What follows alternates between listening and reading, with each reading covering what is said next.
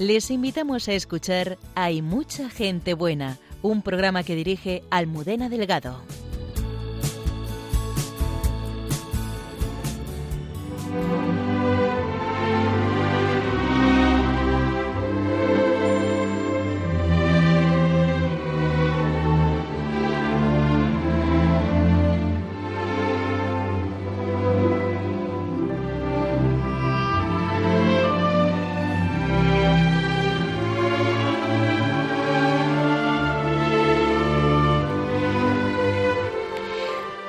Majo Jimeno solo quería cuidar a un niño hospitalizado, pero le dijeron que tenía que hacerlo con una asociación y, como no existía, con cuatro amigas empezó Mamás en Acción. Hoy son 3.000 voluntarios que en toda España acompañan a niños que afrontan en soledad su enfermedad. Nueve años después de comenzar esta aventura, Majo nos cuenta quién la movió y quién sostiene esta obra que está cambiando la vida de los más vulnerables. El Padre Miguel Márquez, Superior General de los Carmelitas Descalzos, nos ayuda a descubrir cómo San Juan de la Cruz es para cada uno de nosotros un maestro de vida. El domingo celebraremos la fiesta de la Virgen de Guadalupe y el Padre Alberto Rollo, consultor de la Congregación para la Causa de los Santos, nos presenta la figura de San Juan Diego, que presenció esta aparición de nuestra Madre cuando parece que ya se nos han olvidado los terribles acontecimientos vividos en Afganistán, Cayetana Jairi Johnson nos ayuda a conocer aspectos de su historia que nos sorprenderán en Jesús en su tierra. La hermana Carmen Pérez reflexiona sobre cómo solo nos podemos abrir al misterio de la Inmaculada Concepción desde las medidas de Dios de su inmensidad en la manera de comunicarse con los seres humanos y redimirnos. Saludamos a todo el equipo del programa y en especial a Antonio Escribano desde el control de sonido. Comenzamos.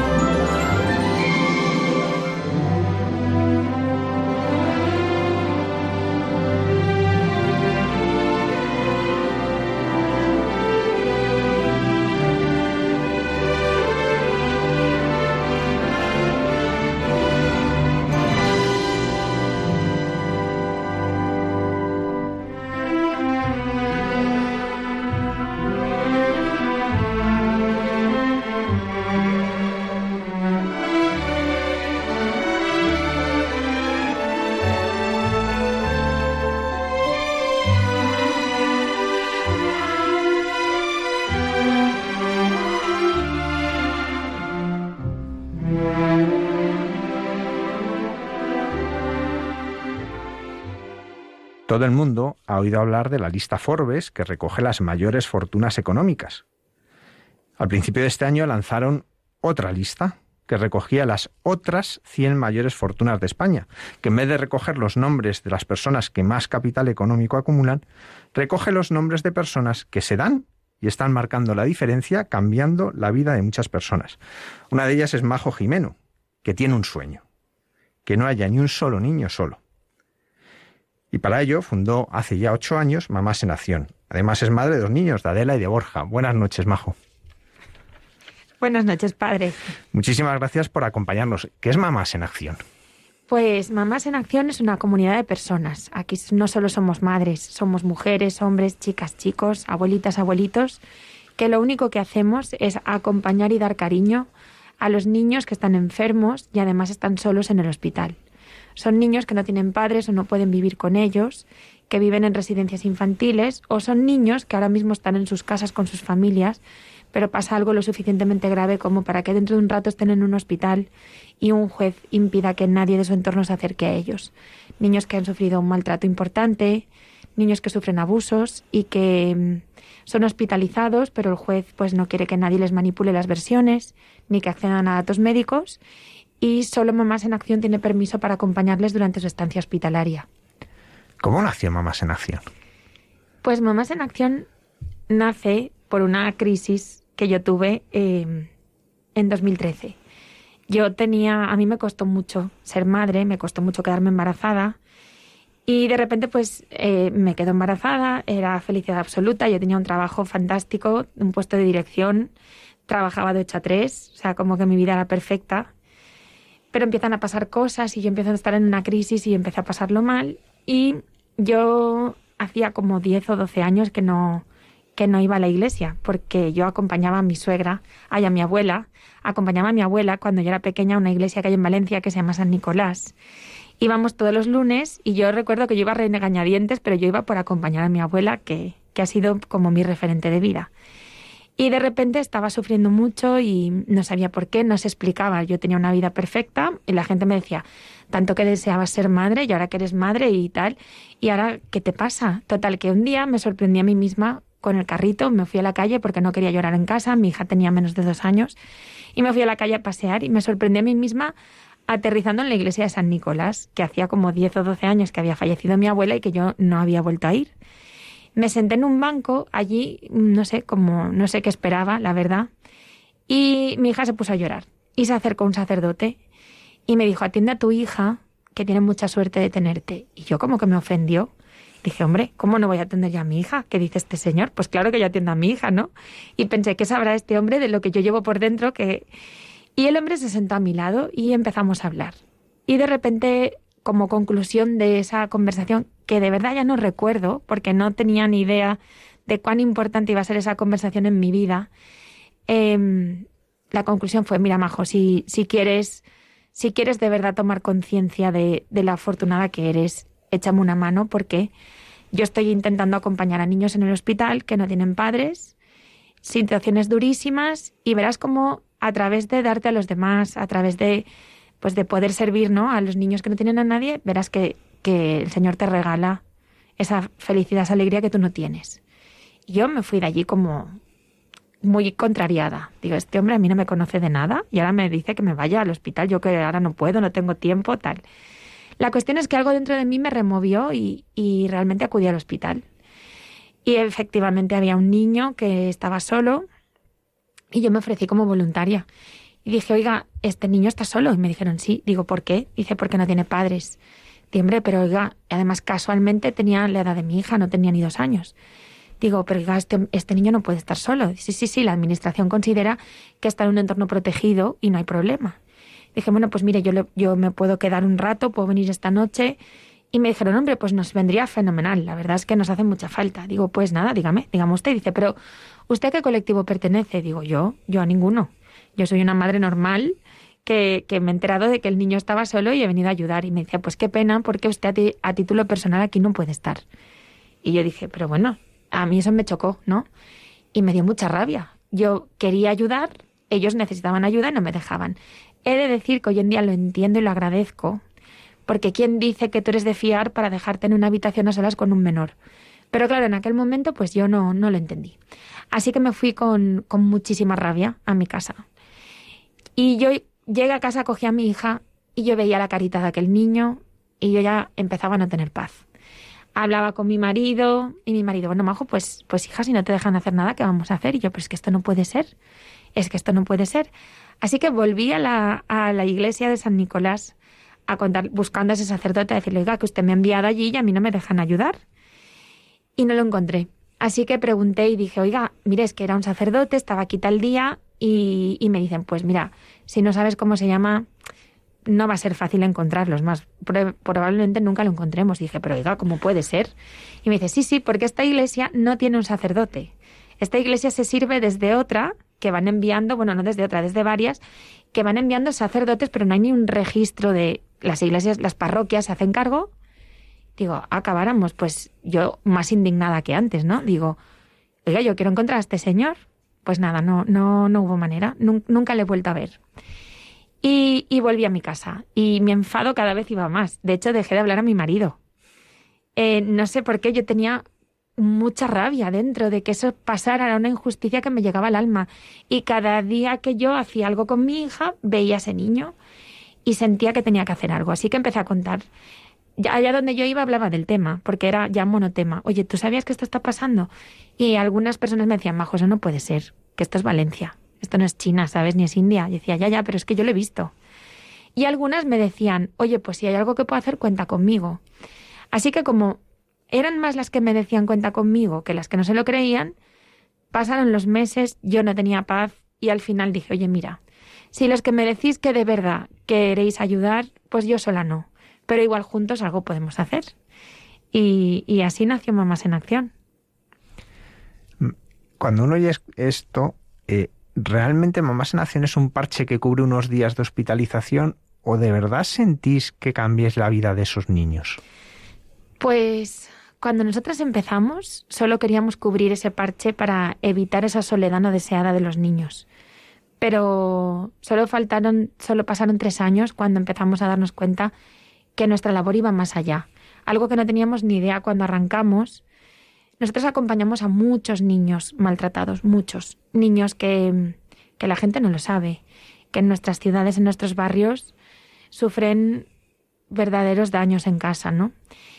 cuando acompañábamos a estos niños, siempre el pediatra y la psiquiatra infantil nos decían, se va a poner agresivo, no os preocupéis, no es vuestra culpa, nos tenéis que avisar para que les mediquemos y que no sufran. Cuando un niño ha sido maltratado, en su recuperación desarrolla agresividad. Y esa es la herida que deja como una huella en el ADN por la cual ese niño el día de mañana pues será un maltratador, ¿no? Porque repite patrones que se han, se han quedado grabados en, ese desarrollo.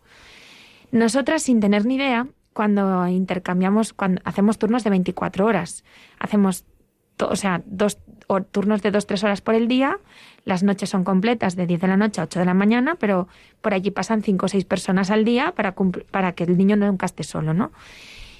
Hubo un caso que fue un tema muy grave, muy duro, un niño de 7 años al que Tuvimos que volver a enseñar a andar del tiempo que estuvo tumbado, de las operaciones que tuvo que recibir por un maltrato muy grave. Y la psiquiatría infantil estaba muy cerca de este caso porque el niño tenía mucho sufrimiento. Y entonces nosotras, sin darnos cuenta, cuando cambiábamos los turnos, para no hablar delante de él, escribíamos en una libreta, pues ha comido, pues ha contado esto, está contento, no ha dormido, ¿no?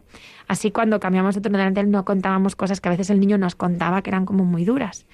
Claro, sin darnos cuenta, lo que habíamos gestionado, generado entre todas era un cuaderno de la evolución emocional de ese niño, como un, cuaderno bitácoras, ¿no? Del, acompañamiento de cinco meses.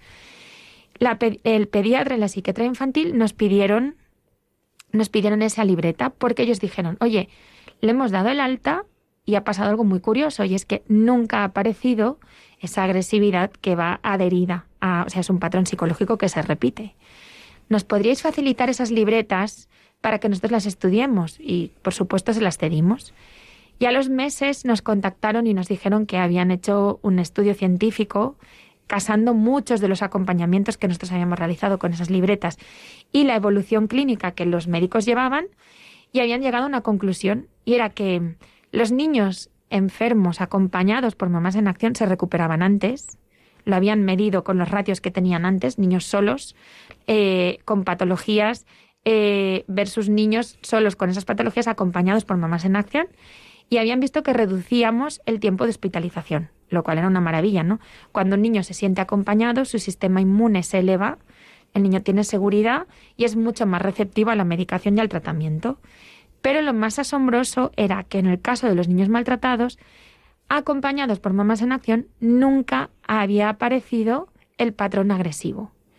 Con lo cual, el Hospital La Fe de Valencia decía que estos niños que habían sido maltratados acompañados por mamás en acción, es muy probable que el día de mañana no sean maltratadores, porque no se ha desarrollado esa huella en el ADN de agresividad ¿no? y, de, y, de maltrato. Con lo cual, no, mm, claro, eso fue un cambio absoluto para nosotros, porque dijimos, pues igual ya no somos un parche. Igual nuestra labor tiene más sentido de la que nosotros pensábamos cuando nos pusimos en marcha, ¿no? Qué maravilla si podemos interrumpir, ¿no? Em, esa, esa barrera del mal, romperla, ¿no? Y cambiar corazones y transformar niños que se han sentido heridos y el día de mañana lo que van a saber es herir, por niños que se han descubierto amados y el día de mañana sabrán amar. Niños que además van a poderse convertir en, adultos estables y sanos, que de la otra forma no lo serían.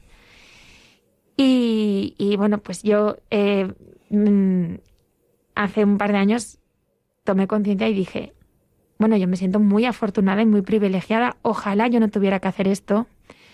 Pero yo había una frase de San Juan de la Cruz que dice, pon amor donde no hay amor y hallarás amor. Y yo creo que a mí se me ha regalado ver cómo se tangibiliza esa frase en la vida real.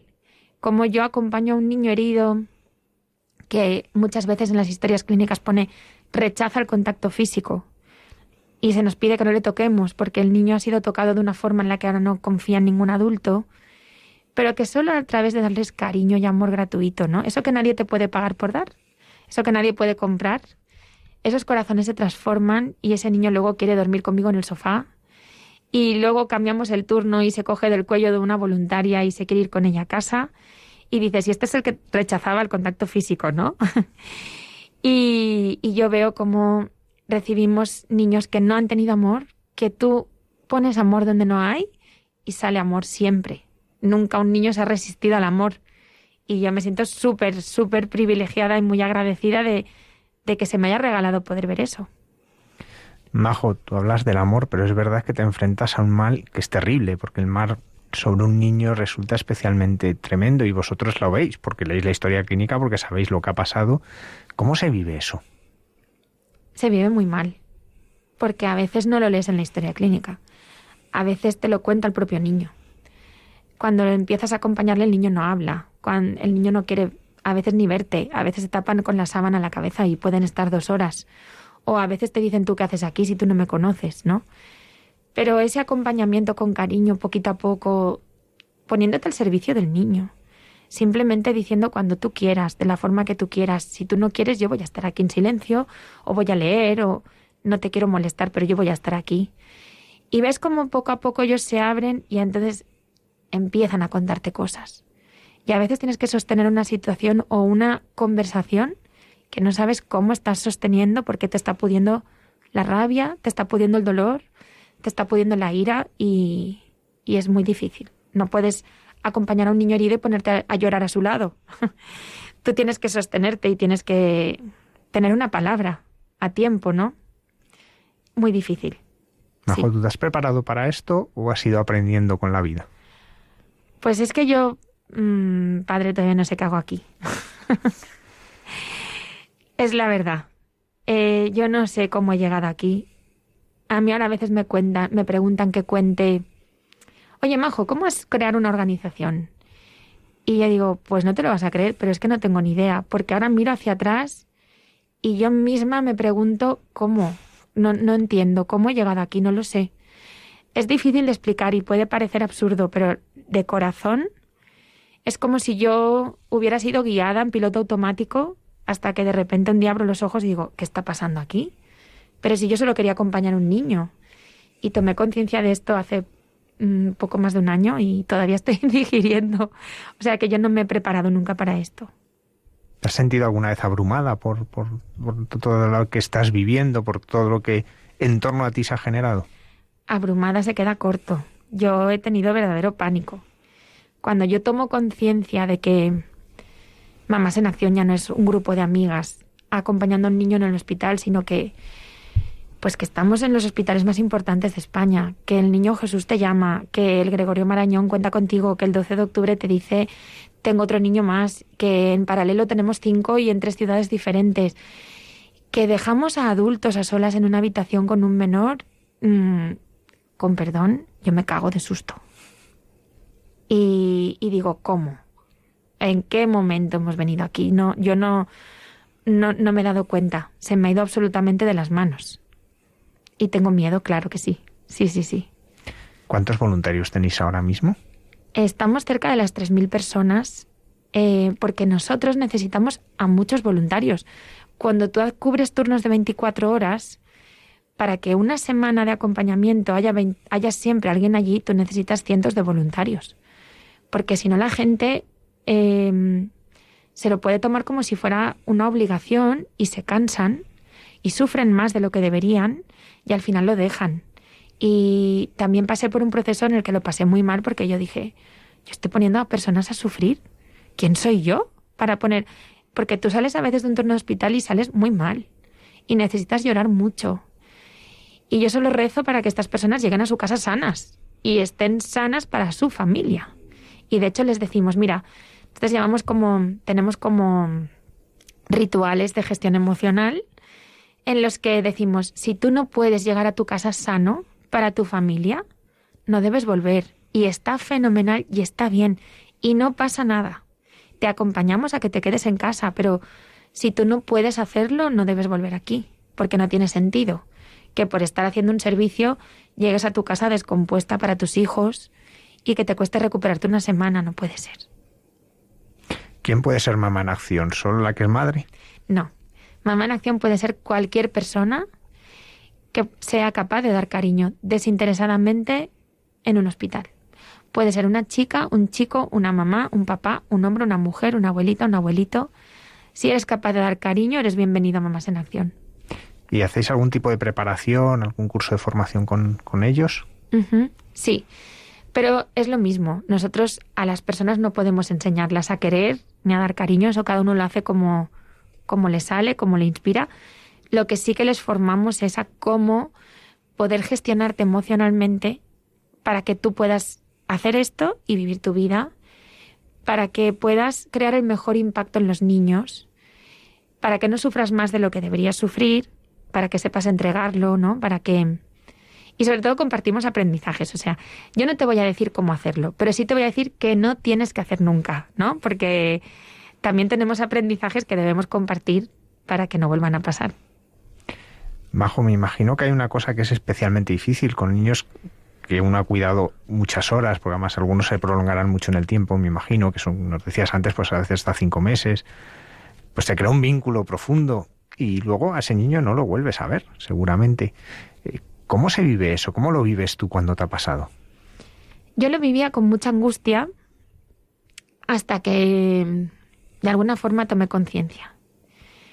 Y tomé conciencia diciendo, mira, a, mí no se me ha llamado a salvar el mundo, yo no, yo no soy nadie. A mí se me ha llamado a hacer lo que hoy está en mi mano. ¿Qué está en mi mano hoy? acompañarle. Que hoy se sienta querido, Ojalá yo pudiera decidir el futuro de este niño, pero como no está en mi mano, yo tengo que saber retirarme a tiempo. Yo estoy para servir en un momento muy determinado y después, pues es muy duro. Pero entonces tienes que em, tirar de ese ritual, ¿no? De que está en mi mano. ¿Está en mi mano que se cure? No. ¿Está en mi mano que le quiera una familia? Por desgracia tampoco, porque eso lo, lo decide la administración o un juez. Está en mi mano que lo que yo pueda hacer hoy lo haga y irme en paz, sabiendo que esto no lo llevo yo. Y eso es lo que me da la tranquilidad de descansar, ¿no? ¿Cómo pesa el mundo cuando piensas que lo llevas tú? Es imposible.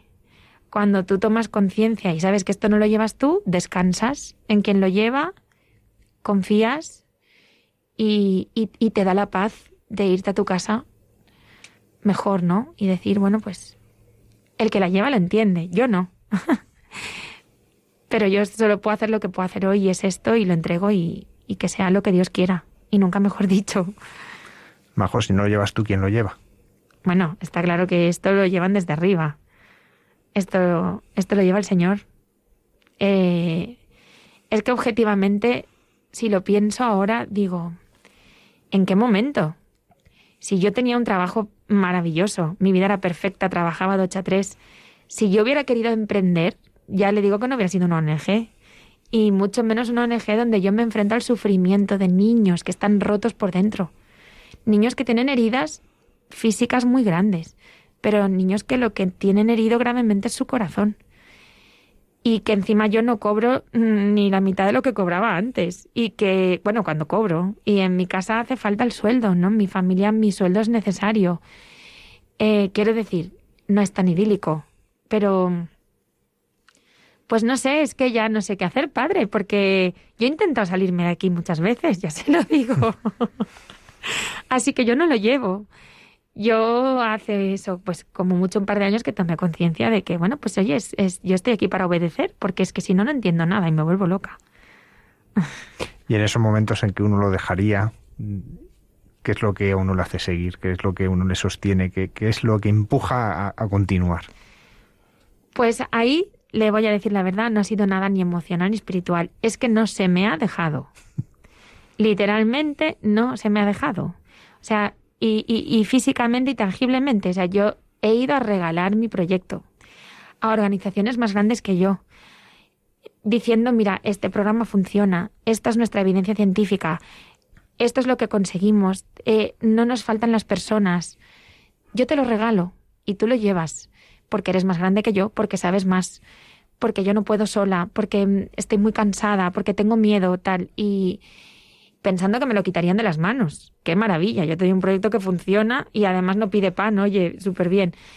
Y me dicen, no, no, no, eh, yo fenomenal, o sea, me encanta el proyecto, me acabas de enamorar, pero si tú te quedas en él, yo me uno, pero si tú te vas, yo tampoco lo quiero. ¿Cómo puede ser? No he encontrado a nadie que quiera llevarlo sin mí y yo solo quería quedarme de voluntaria, ¿no? Porque todo esto nace porque yo quería acompañar a un niño. Y la verdad es que hoy en día es lo que menos hago. Porque la gestión de todo esto se me lleva por delante. Y acompaño ya muy pocos niños. Sí que es cierto que sigo acompañando porque es como mi, es como mi cordón umbilical. Si yo no hago eso, no tengo la fuerza de hacer el resto de cosas, porque yo nací para esto, ¿no? No para lo que estoy haciendo ahora. Entonces me voy a dormir una noche al hospital y cuando salgo digo, vale, ya sé que tengo que seguir, ¿no? ¿Cómo haces para compaginar tu vida laboral? Porque tú también tienes eh, pues, tus ah, eh, cosas en, de trabajo, sobre todo pues impulsando en el mundo de la empresa, eh, tu vida familiar con tus niños, y luego pues todo esto que me imagino que no tiene ni horas ni vacaciones. Pues no, porque Pasamos Nochebuenas, Navidades en el hospital, pasamos agosto en el hospital, siempre hay niños, por desgracia, con lo cual sí que es cierto que esto no lo hago yo sola, que hay un equipo maravilloso que me ayuda cada día, que, que lo hacemos juntos, pero tú no puedes desconectar nunca. Siempre que tengas un niño en el hospital y haya una persona cuidándole, tu cabeza nunca se va de allí. Entonces yo, pues a mí turnos ya solo me caben por la noche, por el día imposible. Yo me cojo los turnos de noche porque por el día, como usted dice, entre la conciliación familiar, porque claro, también llegó un momento que dije, no, no, espera, no tiene ningún sentido cuidar de otros niños y dejar a los míos desatendidos. Yo soy madre por vocación. Em, yo hubiera tenido una gran familia, eh, el Señor me ha enviado dos, que son mi regalo de vida, pero mi pequeña familia necesita tanto de mí que yo no puedo dejarles. Eh, y me hago turnos de noche. Entro a las 10 de la noche, mis hijos se quedan en casa con papá, vuelvo a las 8 de la mañana y volvemos al cole y el día normal. Y así, así vamos. ¿Qué dicen Adela y Borja tus hijos de lo que hace su madre?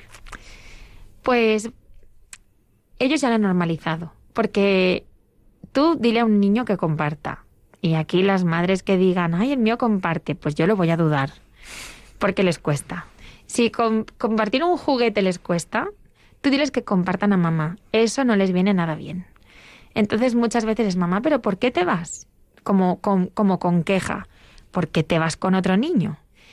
Entonces yo en la medida que puedo les cuento el caso real de lo que del niño que hay en el hospital. Entonces yo les siento y, y les digo lo que les puedo contar de cada niño, ¿no? Que ellos puedan entender. Mira, pues hay un niño en el hospital y tiene estos años y le ha pasado esto. Y sabes que cuando tú estás malito, ¿qué hacemos? Duermes con mamá, ¿no?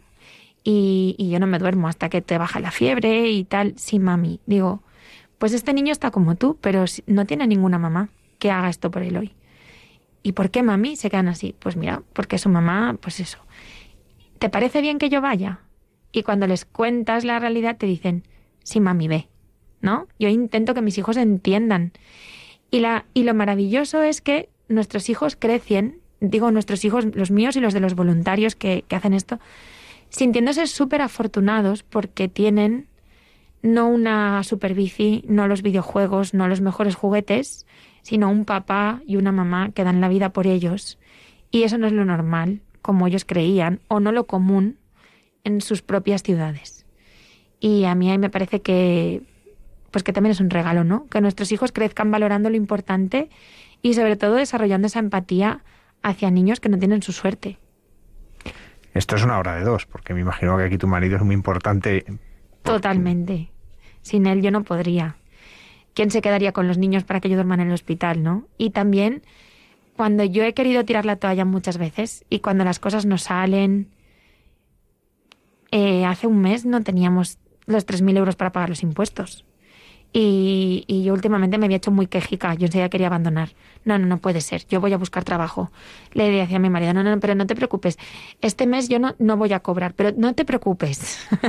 El mes que viene seguro, seguro, porque lo voy a conseguir. Y, y yo voy ahí con miedo, ¿no? De, y sé que necesitamos mi sueldo. Y entonces viene mi marido y me dice, pero ¿cómo lo vas a dejar?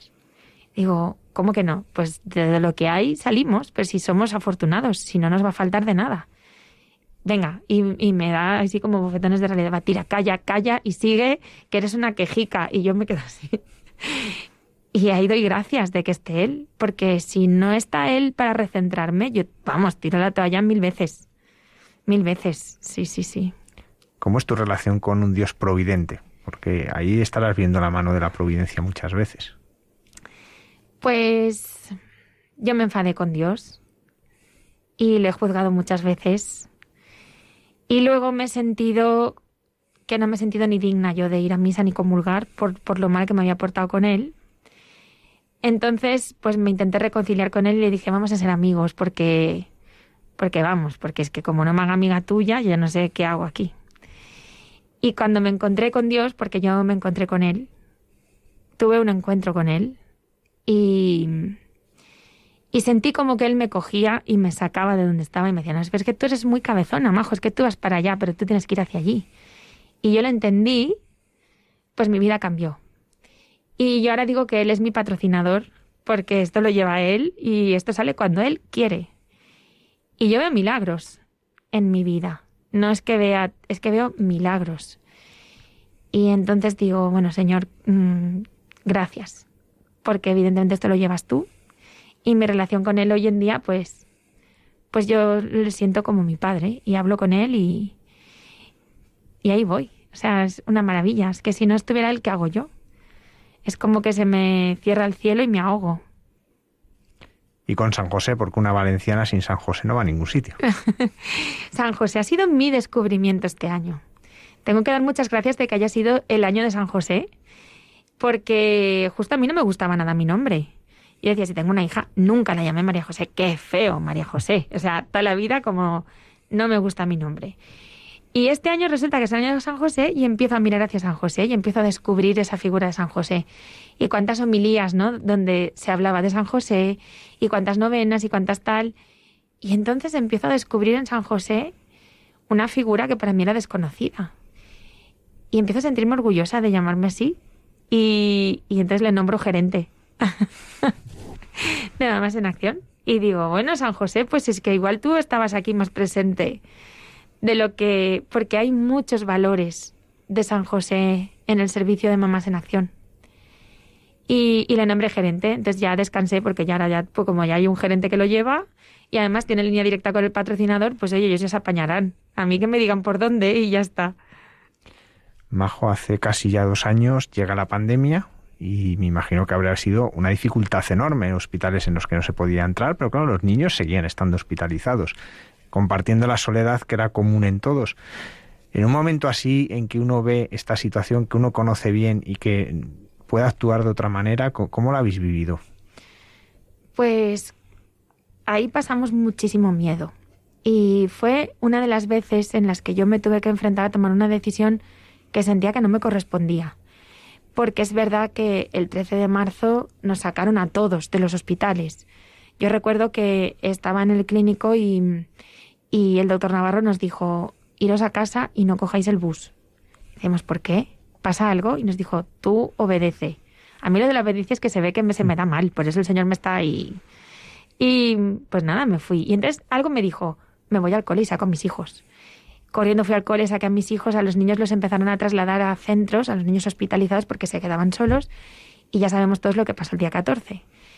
La cuestión es que el 20 de abril, cuando estábamos todos en casa con ese miedo a salir a Mercadona, que en el ascensor estaba el virus, que en las barandillas no podías tocar, nos llamaron y nos dijeron, necesitamos que volváis.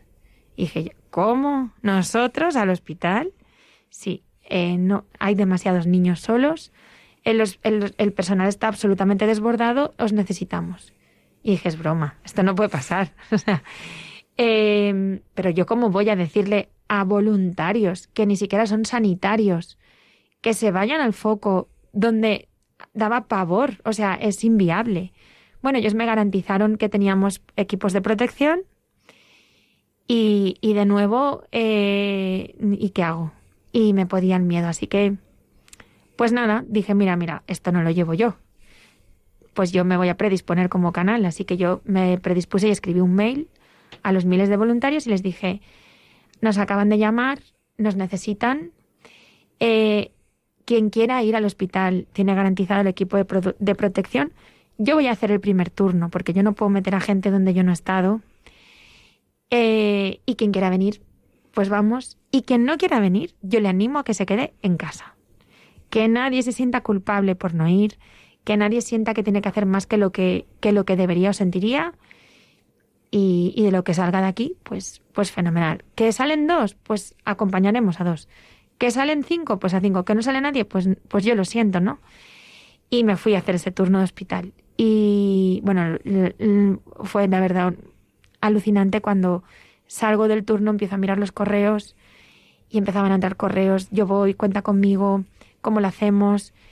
Me quedé verdaderamente alucinada y entonces el hospital empezaba a lanzarnos permisos para salir de casa, ¿no? Esos permisos con los que te tenías que mover nos paraba la policía, veía que teníamos un permiso del hospital y pasábamos, llegábamos al hospital con un terror, yo angustiadísima, o sea, no hay que contar que qué bonito, íbamos ya... No, no, no, no, no. Verdadero terror. Y más terror cuando yo llegaba a mi casa, porque no sabía si me hubiera contagiado, iba a contagiar a mis hijos. Mucho miedo. Pero los propios voluntarios a mí me inspiraban, porque decía, si ellos van, no voy a ir yo. Y volvíamos y volvíamos. Y bueno, pues qué maravilla que desde el 20 de abril hasta hoy ni un solo día hemos estado sin acompañar. ¿Cómo conseguís romper la barrera? Ya, ya nos has contado la dificultad que muchos niños ni se dejan tocar, pero encima era, y ves con EPIs, guantes, gafas, de todo. O sea, era como un extraterrestre en el fondo, ¿no? Un astronauta. Eh, ¿Cómo se rompe esa barrera que marca el, eh, eh, lo físico? He de decir que nosotros ya habíamos trabajado con EPIs porque muchos niños que acompañamos están en aislamiento. Acompañamos a niños pues con leucemia, acompañamos a niños que van a ser trasplantados. Entonces, eso ya no era para nosotros un impedimento. lo que a todo el mundo ahora se le hacía como algo nuevo, nosotros de alguna forma ya estábamos más habituados. Y ya habíamos tenido que antes pensar en cómo romper esas barreras. Entonces, ya no era nuevo. Eh, pero sí que de decir que nos la saltamos muchas veces. Quiero decir, con la protección te acercas al niño. Porque muchas veces es muy difícil, o sea, si son bebés, ¿cómo no les vas a coger? Si son niños pequeños, ¿cómo no vas a coger una mano? ¿Cómo no vas a dar un abrazo muchas veces, no? Si son adolescentes que además son conscientes de lo que está pasando, entonces sí, porque ellos entienden, tú les haces ver y hay veces, padre, que una mirada, una mirada es un abrazo. Y eso también lo he aprendido en el hospital. Hay veces que una mirada dice más que una palabra y hay veces que una mirada te hace sentirte acompañado y dejar una luz encendida para que puedas encontrarme cuando necesites mirándome. Hay veces que no te hablan y te levantas y ya estás ahí. Pero sí, te buscas las formas de conectar, de comunicar. Pero no voy a decir que siempre obedecemos. A veces nos las pasamos, pues sí. En la pandemia surgió algo que se llama cuidado, no te apagues. ¿Qué es eso? Pues cuidado, no te apagues es un cuento que en la pandemia había muchas horas por las tardes. Eh, después de jugar al parchís y, antes de ver la misa, había mucho rato muerto. Y a veces mis hijos me preguntaban cosas que, que yo misma no sabía responder, ¿no? Entonces proponíamos juegos y un día propusimos escribir un cuento con historias del verano. Eh, bueno, venga, vamos a recordar cosas del verano. Yo lo que intentaba era llevar a mis hijos a momentos felices y hablar de cosas bonitas, porque si no el monotema en casa del virus, las enfermedades, los niños, pues al final los niños iban a dormir y yo me sentía pesado el corazón porque ese día los niños no habían tenido como una alegría, ¿no? Y, eh, y, lo que empezó contando historias del verano, no sé cómo, acabó derivando en que mis hijos empezaban a contar situaciones en cómo volver al centro, cómo tener alegría. Y entonces mi hijo, que, que, que en la pandemia se construyó un sagrario y lo puso en su habitación, eh, me empezó a decir, mami, es que, ¿sabes qué pasa? Que eso que estás diciendo no viene de Dios. Y yo dije, ¿cómo? Sí, porque te está dando miedo. Si te da miedo, mami, no viene de Dios. Y, y yo decía, esto, esto no es verdad, o sea, tienes seis años, ¿cómo? Cuéntame más, Borgi, le llamamos Borgi, eh, y empezamos a escribir esas reflexiones. Y entonces llegamos a la conclusión de que en la vida hay dos fuentes, ¿no? En, como dos servidores desde donde los que te conectas al wifi. Un wifi que tiene una señal potente y te hace estar conectado y te hace que puedas acceder a todo, y un wifi que no va bien y que si te quedas mucho rato conectado ahí, te empiezas a apagar, porque no, porque esa, esa fuente no es buena. Y era una forma de decir a los niños, cuidado, no te apagues, o sea, no te conectes a ese wifi que no es bueno. Siempre la señal otra es más potente, ¿no? Y era una forma de hablar con los niños y entonces empezamos a decir en casa, uff, te estás apagando. Y, era como un aviso entre nosotros y volvíamos a conectar rápido, ¿no? Y, fue muy bonito. La cuestión es que nunca se me ocurrió que eso pudiera ser un, cuento, porque realmente el cuento creo que vio la luz en, en diciembre del año pasado. Ya llevaba un año y medio escrito en casa. No sé por qué, eh, un día hablando con mis hijos de, ¿os acordáis cuando escribimos el cuento en, en, la pandemia y me dijo mi hija, mami, sí. Digo, nos faltó un título, ¿eh? Y dijo mi hija rápido, mami, ¿cómo con título si lo tenemos? Digo, no me digas. dice, claro, cuidado, no te apagues. Y dije, es verdad. Había pasado un año y medio y mi hija tenía el título en la mente y dije, bueno, pues esto hay que hacer algo. Y, y algo que pasó muy, muy curioso es que dije, bueno, pues lo, pues lo vamos a publicar. Publicar es un ilustrador de mi parroquia nos, nos regaló las ilustraciones y yo lo único que hice fue en una web online registrar el ISBN. Y, y sabéis que eso tú lo pones y, tarda unos días, que yo no sabía ni cuánto tardaba, ni hasta que un día me llega un mail del ISBN diciendo, oye, tu cuento ya está publicado, hoy es público y tal, y lo puedes ver en no sé cuántos.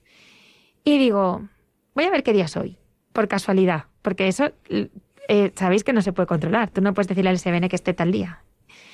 Pues bueno, el cuento tiene un mensaje que tiene mucho que ver, ¿no? El de, el de San Juan de la Cruz. De hecho, acaba con esa frase.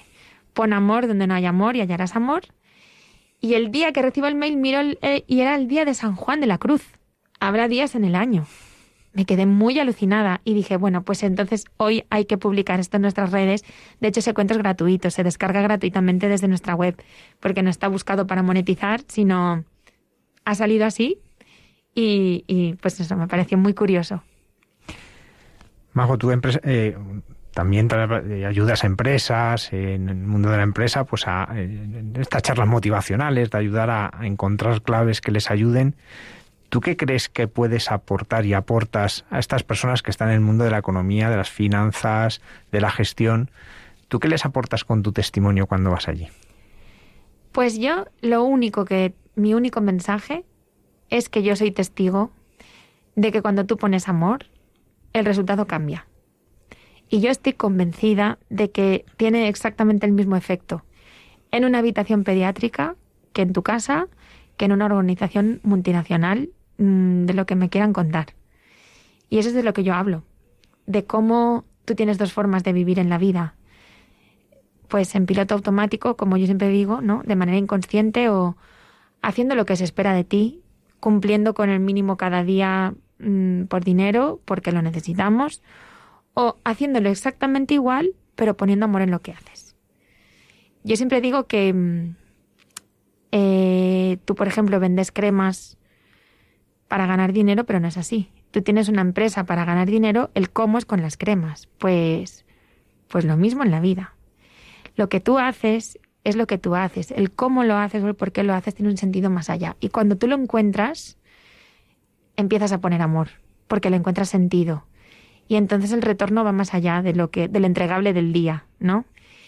Y, yo solo puedo contar lo que yo he vivido y, lo que yo obtengo como recompensa. Y lo único que quiero es compartirlo con el mundo. Yo tengo una frase en mi Instagram que me salió así y dije, he descubierto cómo cambiar el mundo y quiero compartirlo contigo. qué maravilla, ¿no? Si todos pusiéramos amor en lo que hacemos, el mundo sería otro. Si todos prestáramos atención a qué hacemos y cómo lo hacemos en vez de qué se espera hoy de mí, yo creo que el mundo cambiaría. Y, y es lo único que intento trasladar. Majo, una persona que quiere ser voluntario en Mamás en Acción, ¿cómo lo hace? ¿Qué, ¿Qué proceso sigue hasta que está en esa habitación del hospital? Pues primero tiene que venir a nuestra página web y registrarse. Tiene que aportar los documentos que se exigen por ley. Eh, una vez están esos documentos, nosotros le contactamos y le citamos esa formación que va a tener que pasar, que es una formación de dos horas, en la que es una formación de gestión emocional y, y de qué no tiene que hacer. Les damos un manual con cinco viñetas, tú en el hospital, qué tienes que hacer antes, qué tienes que hacer después, o sea, es muy fácil. Y en esa misma formación van a rellenar un test psicológico que nosotros ni siquiera sabemos corregir, que, que lo corrigen los psicólogos del Colegio Oficial de Psicólogos. Si hacen la formación, rellenan el test y los psicólogos dicen que es la persona adecuada para ese trabajo, pasarán a formar parte de nuestra comunidad de voluntarios. Y entonces, eh, cuando haya un niño solo, o sea, un niño enfermo, recibirán una alerta un niño enfermo, tiene estos años, tiene esta patología, está en tal hospital. Si esa persona ve que ese patrón de niño le, hace sentir seguro, hay veces que, que acompañamos a niños de 28 semanas, grandes prematuros, gente que le da miedo, hace mucho que no ha tenido contacto con un bebé, no sé si sabe recogerlo, o por la patología, pues hay gente que no puede con los niños con cáncer. Si tú ves que eres capaz de llevar esa situación, pues ofreces tu disponibilidad. Es la gente quien nos dice, Cuenta conmigo el miércoles a dormir, el domingo a comer, el martes por la mañana porque no trabajo. Y con la disponibilidad de todas esas personas generamos un calendario de 24 horas y empezamos a acompañar. Que ves que esta semana no puedes, que el niño no te, te da miedo, pues no contestas y no lo acompañas y no pasa nada. El único pago como voluntario que, que un voluntario tiene que hacer para permanecer en Mamás en Acción es hacer dos acompañamientos al año. Majo, hemos preguntado por San José, pero ahora te quiero preguntar por la Virgen. ¿Cómo es tu relación con Nuestra Señora? Pues la estoy trabajando mucho, porque no es como me gustaría, pero es que es que creo que le tengo tanto respeto que no me atrevo muchas veces. Y, y, y, le rezo. Lo que pasa es que rezo el rosario como repitiendo, Intento rezar el rosario con, a conciencia, pero, pero creo que le tengo demasiado respeto a la Virgen y necesito acercarme a ella más. La verdad. Bueno, seguro que ella se acerca a ti. Seguro, seguro. Cuando tú tienes un niño de estos chiquititos, decías, pues recién nacido, ¿tú sientes que estás cogiendo en el fondo al niño Jesús? ¿Lo has llegado a experimentar así? Yo siempre digo, y esto nunca le he dicho en voz alta, que yo veo a Jesucristo. Nunca había visto al niño Jesús, fíjate, pero yo veo a Jesucristo porque porque es lo que hago cuando no puedo amar a alguien. Entonces no es que a los niños no les pueda amar, pero cuando no puedo reconciliarme con mi marido, mm, veo a Jesucristo y entonces sale solo, ¿no? Cuando no, hay alguien con quien no puedo, pues veo a Jesucristo y cambio la mirada. Y con estos niños veo a Jesucristo porque lo que me sale es servir igual que hacía Él y yo solo serviría a Jesucristo con ese amor. Porque yo tengo que trabajar muy fuerte los juicios. Cuando sé lo que una madre ha hecho a ese niño, cuando sé lo que un padre ha hecho a ese niño, y si dejo que el juicio se apodere de mí, no sale el amor. Y si veo a Jesucristo, todo desaparece. Pero qué bonito ver al niño Jesús. Muchas gracias. Pues muchísimas gracias, Majo Jimeno, presidenta de Mamás en Acción, por haber compartido esta noche con nosotros pues la vivencia de todos estos años acompañando a niños y sobre todo la obra que Dios está haciendo a través de ti y de todos los voluntarios que forméis parte de Mamás en Acción. Muchas gracias, Padre.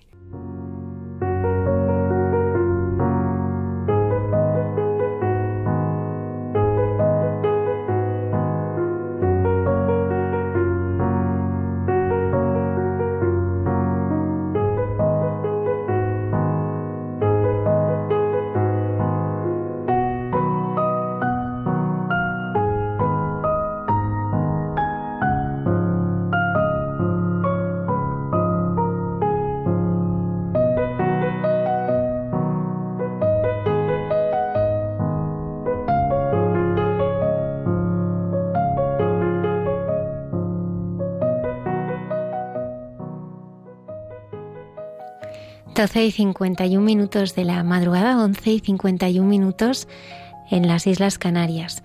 Después de haber escuchado a Majo Jimeno, eh, nos adentramos en la sección Dios nos hace guiños con el Padre Miguel Márquez. Él nos va a ayudar a descubrir cómo San Juan de la Cruz es para cada uno de nosotros un maestro de vida. Buenas noches, Almudena, y buenas noches, eh, equipo de, de Radio María, a todos los que trabajáis ahí, desde las ondas de la radio para traer un poco de, de calor, de esperanza, de, de alegría y de sentido a la vida de todos nosotros y de todos los que escuchan y a los que estáis escuchando. Un abrazo muy, muy especial, muy, muy fraterno y desde aquí, desde Roma, donde hace fresquito, también eh, imagino y sé el frío que ahora mismo hay ahí, donde estáis vosotros. Y desde el fresquito de Roma os mando un saludo en esta hora de la noche, que es una hora de silencio, una hora muy especial, una hora que me gusta mucho. Parece que se recoge el espíritu, se recoge el ánimo y nos disponemos para agradecer el día que se nos ha regalado. Estamos en, este mes de diciembre, que es un mes también especialmente de, de recogimiento, por así decir, porque aparte de, del frío y aparte de, de, la invitación que parece que, que te hace la temperatura a recogerte en casa, a abrigarte, a, a ponerte con la mantita o, o a ponerte con la calefacción, es un tiempo precioso como tiempo litúrgico. Es el tiempo del Adviento, es el tiempo de, del camino que conduce hacia la Navidad, hacia Belén, y estamos acompañando la historia de María y de José que están en camino. Y están en camino eh, los dos ante algo que ha sucedido, que ha acontecido en su propia vida, que les ha desconcertado y les ha abierto a una aventura que nunca pudieron imaginar ni imaginarán. Y esta aventura es la aventura de todos nosotros, porque en la historia de María que, que de la noche a la mañana recibe un mensaje, un anuncio que, que le invita a coger la vida dentro de sí, es en cierta medida nuestra propia historia. En cada momento de la vida estamos abriéndonos a lo que no sospechamos y también recibimos la invitación de Dios a decir sí en nuestra vida a algo que, que Él nos propone, como nos lo está proponiendo en cada, en cada momento, en cada época. Y estamos con María en la expectación de lo que está para nacer. En este tiempo se dice mucho que, que, es un tiempo de desierto, que es un tiempo difícil, que es un tiempo de crisis, que es un tiempo de noche, se dice de mil maneras. Hay personas también que, que comentan que es un tiempo que, que vamos hacia una especie de, de desastre natural, de desastre en cuanto a lo que significa una vida que va a la deriva, eh, un mundo cada vez más enfrentado y sin embargo siempre, siempre es como la invitación en la historia de gente muy sencilla, de gente que se da, que se entrega, jóvenes, mayores, eh, ancianos, niños, personas que, que están llenas de vida y que recuerdan que el mundo en su mayoría está lleno de personas que, que siembran vida y que están deseando la vida. Y este es nuestro aliento y nuestro, nuestro mensaje en este camino que hacemos con María y con, y con José, expectando y eh, deseando el alumbramiento de, de la vida que, que todos estamos aguardando.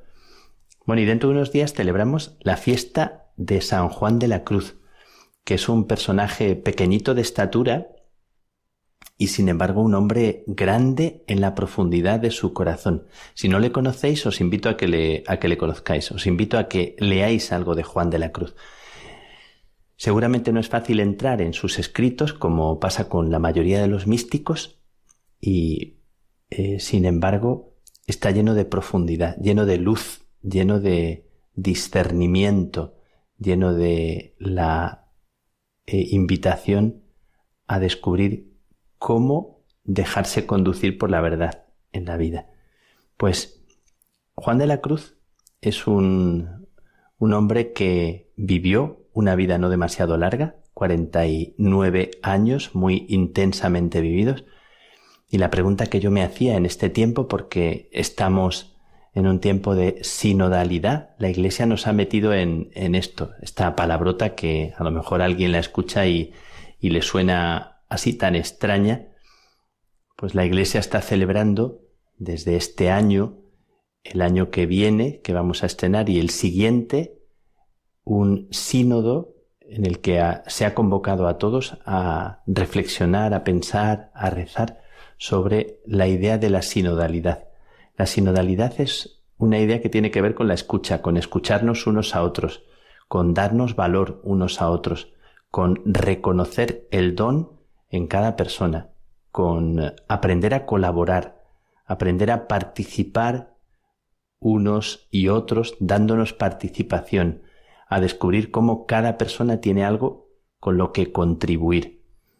Y qué bueno es en la vida encontrar personas que, que dan participación a todos, que cuando hay una reunión, cuando hay un encuentro, tienen presente al que está más tímido, al que le cuesta más trabajo. Hay personas que tienen esta cualidad tan bonita en medio de una reunión, en medio de un ambiente en el que estamos igual pasándolo muy bien, se dan cuenta de alguien que, que está más retraído, que está más en, un, en una esquina, en un rincón, y le incluyen, le informan, incluso cuando aquí, en la Casa General, estamos de tantos países, somos como de, de unos 14 países o 15, y a veces, dependiendo de en qué lengua se hable, porque esto parece un poco Babel, se hablan muchas lenguas, y hay veces que alguien está en una conversación y no se está enterando. Y siempre hay alguno que le dice estamos hablando de este tema eh, estamos, y le incluye y la persona se,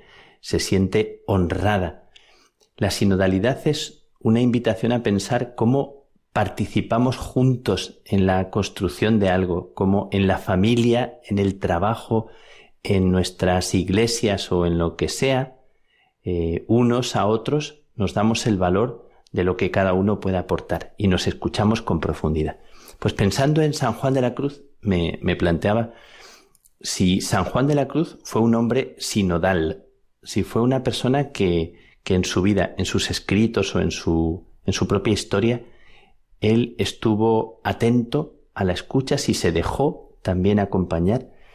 Y me salían cuatro puntos que os quiero compartir de una carta que acabo de escribir a, a la orden, a todos los carmelitas y las carmelitas, y que saldrá en estos días, en la que me hago la pregunta por la, la sinodalidad, la escucha que hace Juan de la Cruz en su propia historia de la verdad que hay en cada persona. Y lo primero que me salía era pensar que Juan de la Cruz en, en una vida tan dura, de pequeñito pasó mucha hambre, un hermanito suyo y su padre murieron, siendo él todavía niño, y su madre tiene que luchar por los dos hijos que quedan, por Francisco y por él. Y algunos dicen que Juan de la Cruz se quedaría así tan bajito como era, tal vez por la, penuria o por el hambre, eh, que sabemos, pero de pequeño pasó necesidad, aunque no le faltó el cariño de su madre nunca a la mitad de la vida vive una cárcel, un tiempo muy duro, nueve meses de cárcel, y al final de la vida eh, sus propios hermanos, los carmelitas, le arrinconan, le dejan como hacia un lado. Bueno, toda la vida de Juan de la Cruz es una escucha de algo que late dentro de la dificultad y la contradicción. Este es el primer punto que a mí me, me llama mucho la atención y me gusta mucho. Que, que San Juan de la Cruz escucha en medio de las adversidades de la vida una verdad que dentro le arde, le quema por dentro, en un sentido positivo. Le, le nace un amor dentro en medio de, de, tantas situaciones complicadas y difíciles. Es como un maestro de, de la resiliencia que se dice ahora.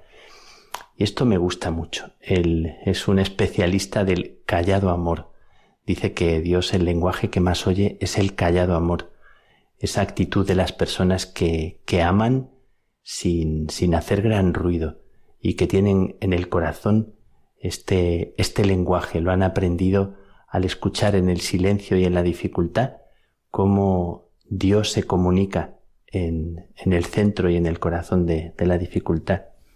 La segunda idea que me encanta de Juan de la Cruz, conversando estos días con José Vicente, que es un, ya he hablado alguna vez de él, que es un fraile encantador de 95 años y que le encanta hablar de, Juan de la Cruz.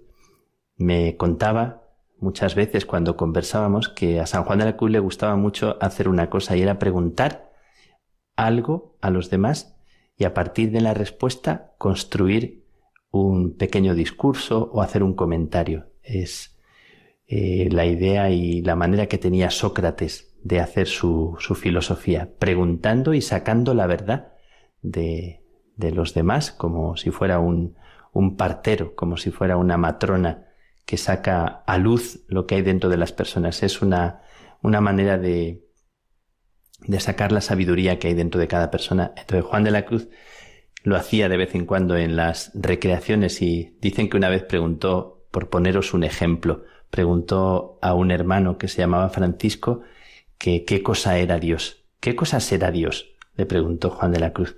Y el hermanito Francisco respondió con una respuesta así que parece un poco eh, espontánea como lo fue, pero un poco extraña, ¿no? Porque dice, Dios es lo que Él se quiere.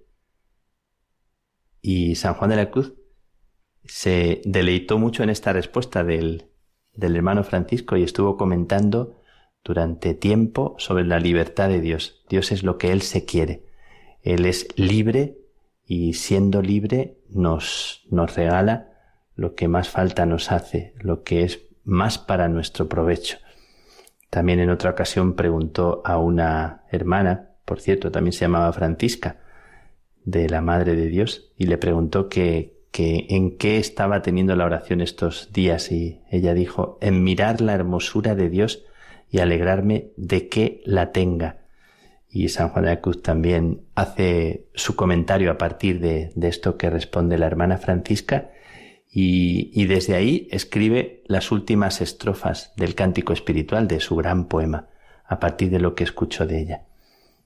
Bueno, esta es la segunda idea de, del estilo sinodal de San Juan de la Cruz. Y la tercera es que Juan de la Cruz, en aquel tiempo, que era un tiempo muy de los varones, muy de una iglesia forjada por hombres, hizo amistad, una amistad muy bonita con, con algunas mujeres, una amistad muy intensa, con Ana de Jesús, Lovera, eh, también hizo una amistad con una laica que era doña Ana de Peñalosa, y su trato con ellas y con otras mujeres fue un trato en el que él mismo aprendió y no solo supo escuchar, sino que se escuchó a sí mismo en, en la amistad de ellas y se dejó también cuidar y se dejó acompañar.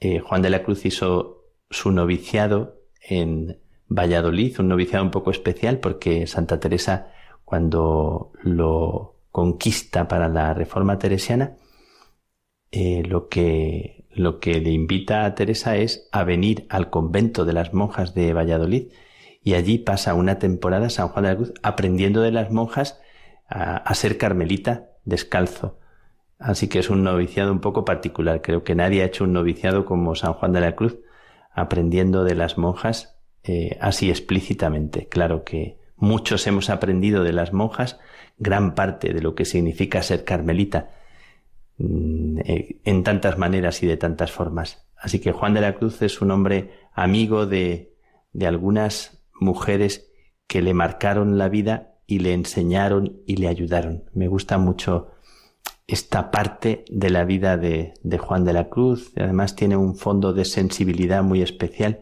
Siguió escribiéndose con ellas y compartiendo y escuchándolas y acompañándolas y dejándose acompañar también. Y finalmente la cuarta idea, que me parece también muy, muy especial de, de Juan de la Cruz, Es una cosa que él dice en sus escritos. Dice que cuando acompañamos a una persona es muy importante no manipular. No lo dice con estas palabras, lo dice con otras, pero es muy importante no hacernos nosotros los protagonistas de su camino, no ser nosotros los que imponemos nuestro deseo. Cuando se acompaña a una persona, cuando se educa, es muy importante escuchar la verdad que la persona lleva dentro. Muy importante dejar eh, al Espíritu Santo que sea el guía, que sea el maestro, que sea el protagonista. Y se enfada mucho con las personas, con los directores espirituales que cuando están acompañando a las personas les imponen su criterio, les eh, fuerzan, les hacen ir por donde ellos piensan que tienen que ir y no escuchan bien dentro de la persona cuál es la verdad, cuál es el ritmo. Así que esta idea también me gusta mucho de Juan de la Cruz, esta idea de cuando escuchamos a las personas escuchar cuál es su verdad para saber orientarles desde la libertad y desde la verdad de cada persona. Y esto es la educación. Bueno, pues eh, estas cuatro ideas quería compartir con, con vosotros en esta noche fresca aquí en Roma y pedirle a, a Juan de la Cruz y pedirle a, al Señor que nos haga sinodales, que nos haga saber escucharnos unos a otros, que nos haga dar participación a cada persona, dar valor. Qué cosa tan bonita, dar valor y, y bendecir a cada persona. Sabéis que la palabra bendecir significa sacar a luz la verdad que hay en la persona, no lo que tú le das, sino la verdad que hay en cada persona. Así que os bendigo y me dejo bendecir en vosotros también. Eh, dejo que vuestra escucha sea para mi bendición porque lo es en realidad y me conforta mucho saberos ahí. Y pido para vosotros, para cada uno de los que escucháis, donde estéis y sea cual sea este momento de vuestra vida, la bendición de Dios, que Él os arrope, os conforte y os regale un poco de esa paz que trae saber que cómo Él nos mira. Que Dios te bendiga, que Dios os bendiga.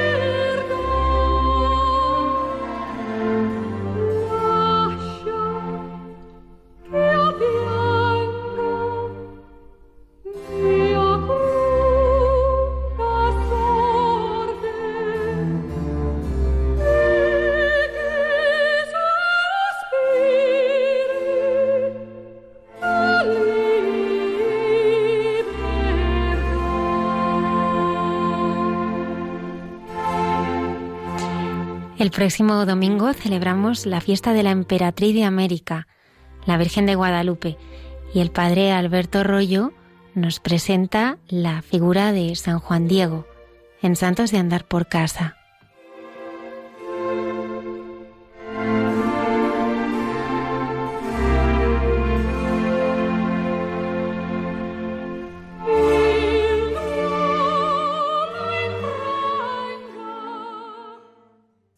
Noches a todos los oyentes de Radio María. Un saludo desde la diócesis de Getafe con vosotros, el sacerdote Alberto Rollo, para hablar de los santos de andar por casa, o como le gusta decir al Papa Francisco, los santos de la puerta de al lado.